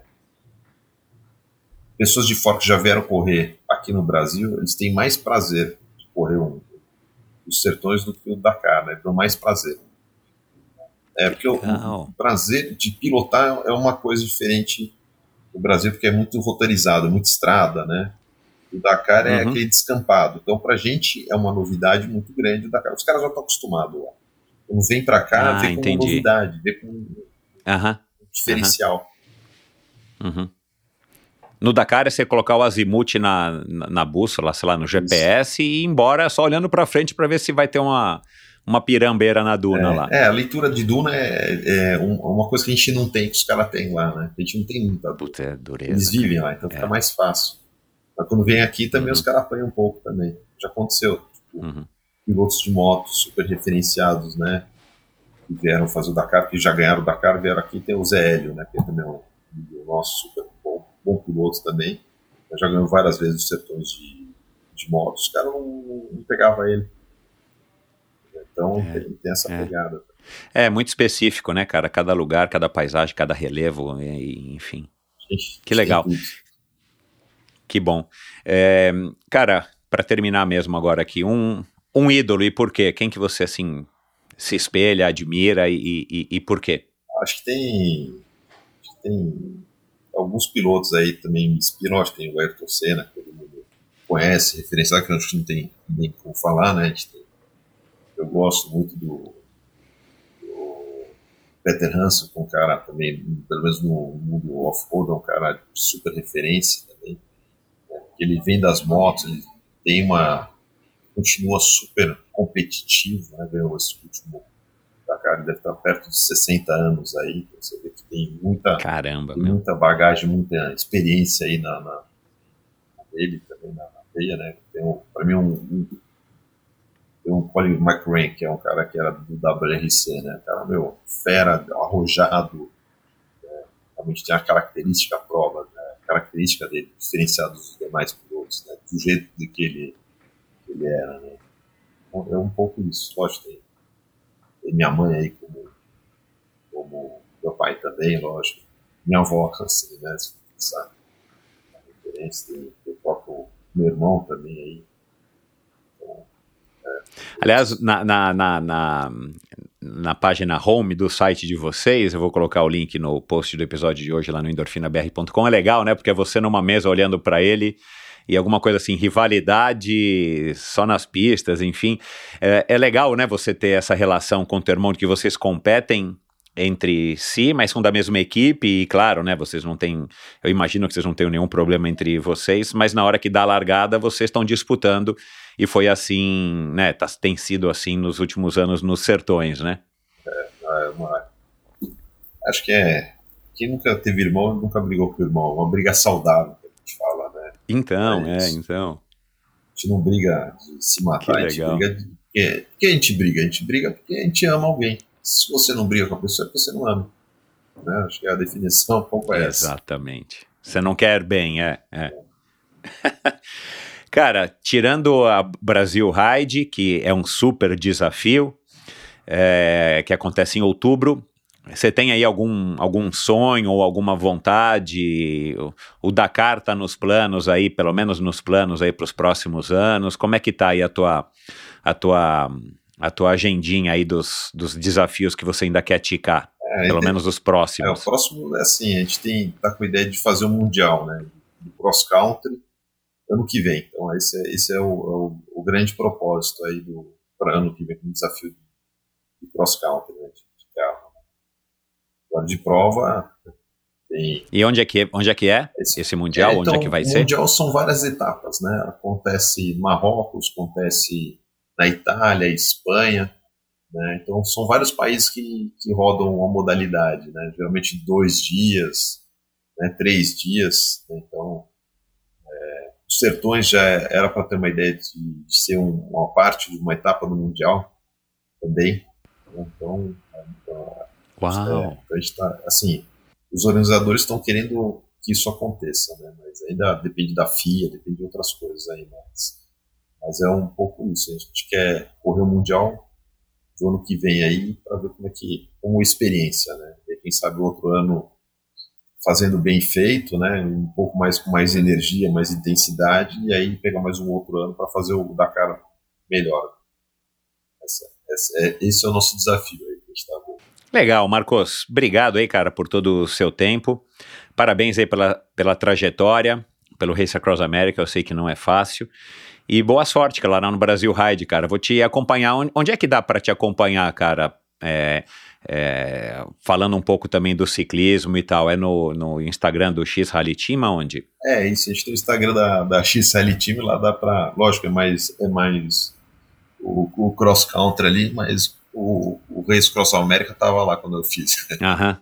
Não, legal. com certeza, com certeza eu vou tá lá. Bacana, cara. Então, é, boa sorte, boa sorte nessa, nessa retinha final aí que vocês têm aí, poucas semanas até largar lá. E é isso, cara. Um grande abraço, parabéns aí pela tua trajetória. Cara, um abração, obrigado, viu? Um abraço, tchau. E é isso, pessoal. Obrigado pela audiência. Espero que vocês tenham curtido esse bate-papo. Um episódio diferente, um episódio com um personagem interessantíssimo, um cara aí de ponta no, na cena do rally brasileiro e um cara apaixonado também pela bicicleta, pelo ciclismo. Um cara. Adorei conhecer o, o Marcos Baumgart. Obrigado aí, Carlinhos Ambrosio, pela ponte. Aliás, Carlos Ambrosio já teve aqui também, um ralizeiro aí de primeira e também participou do Race Across America, como vocês ouviram, e vai participar agora do Brasil Ride. Eu não sabia dessa. Obrigado aí, então, Carlinhos, pela ponte. É, a gente falou aqui de algumas pessoas, o Marcelo Braga já passou por aqui, um episódio muito legal, assessor de imprensa de triatlo, um cara que está no triatlo é, desde os anos, finalzinho dos anos 80, começo dos anos 90, um cara que, que manja muito, que já foi para vários lugares do mundo acompanhar e cobrir rally. O Mário Roma, claro, criador do Brasil Ride, Rafael Campos, que é o braço direito do Mário Roma no, no Brasil Ride, já passou por aqui também. O Christian Kittler, que foi o. Ele é o criador da Seven Sherpas e o cara que levou o, a equipe Brasil Nuts, a equipe do Marcos e do Carlinhos lá para o Race Across America. A Patrícia Bertolucci, que já passou por aqui, minha, minha amigona aí de muitos anos, nutricionista, nutricionista do, do Marcos, eu não sabia, enfim uma série de pessoas que você encontra ou você só encontra essa quantidade, essa variedade de pessoas, você só encontra aqui no Endorfina Podcast. Muito obrigado pela audiência, muito obrigado pela preferência.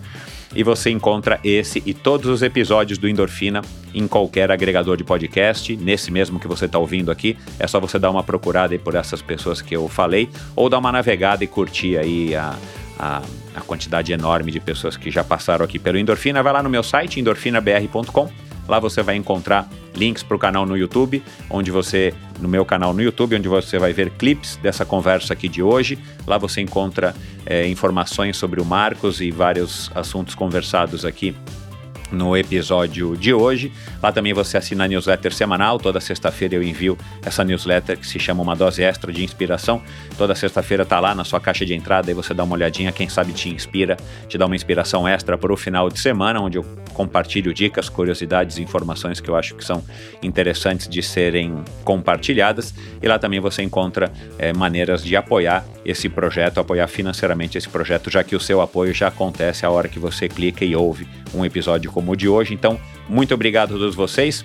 Até a semana que vem com mais um episódio do Endorfina Podcast. Não se esqueça, siga ou assine o Endorfina no seu agregador de podcasts favorito, ou agregador de sua preferência, porque você também me ajuda e ajuda outras pessoas a estarem descobrindo o Endorfina como um dia você também descobriu. Vamos fazer essa comunidade crescer cada vez mais e agora aí também é, alcançar aí mais e mais pessoas. Muito obrigado e até a semana que vem. Valeu! Nos esportes, sempre nos perguntamos qual o nosso maior adversário, porque no final é sempre a gente contra a gente mesmo. Por mais que a mente conte muito, chega uma hora em que o corpo pede e nosso físico nos chama para ir além. Por isso, iniciamos uma sequência de episódios especiais com o oferecimento da linha probiótica Pro Athletes, feita para atletas, disponível nas melhores lojas especializadas do Brasil. Siga underline, saiba mais em probiotica.com.br. E esse episódio também foi um oferecimento da Titanium. A Titanium Vida, Saúde e Previdência oferece as melhores soluções em proteção e segurança que você encontra no mercado, para você e seus familiares, com planos de seguro de vida, saúde e viagem. A Titanium oferece serviços para o seu bem-estar, como seguro de vida resgatável que além de resguardar e proteger o futuro das pessoas que você ama, você tem a opção de resgatar os valores em seu seguro para utilizá-los no que quiser ou precisar. Outro serviço é o Seguro Saúde com cobertura mundial, com livre escolha de médicos, clínicas e hospitais aqui no Brasil e em qualquer parte do mundo. A Titanium também oferece completos planos de seguro viagem. Siga titanium.consultoria no Instagram. Não conte com a sorte, conte com a Titanium. E esse episódio também foi um oferecimento da Bovem Energia. Bovem, há uma década fornecendo energia e gerando resultados para consumidores do Mercado Livre. Quer ser livre? Fale com a Bovem, energia que inspira. Saiba mais em bovem.com.br e siga arroba bovem energia no Instagram. Esse e todos os episódios do Endorfina Podcast são editados pela produtora Pulsante. Obrigado por ouvir esse episódio do Endorfina. Acesse o endorfinabr.com, vá no post do episódio de hoje para conhecer um pouco mais sobre o meu convidado e alguns assuntos abordados em nossa conversa. Lá você ainda encontra todos os episódios do Endorfina. Siga o Endorfina BR no Instagram e confira imagens inéditas e inusitadas dos meus convidados. Participe enviando comentários e sugestões. Se você curtiu, colabore assinando Endorfina no seu agregador de podcasts preferido e compartilhando com seus amigos.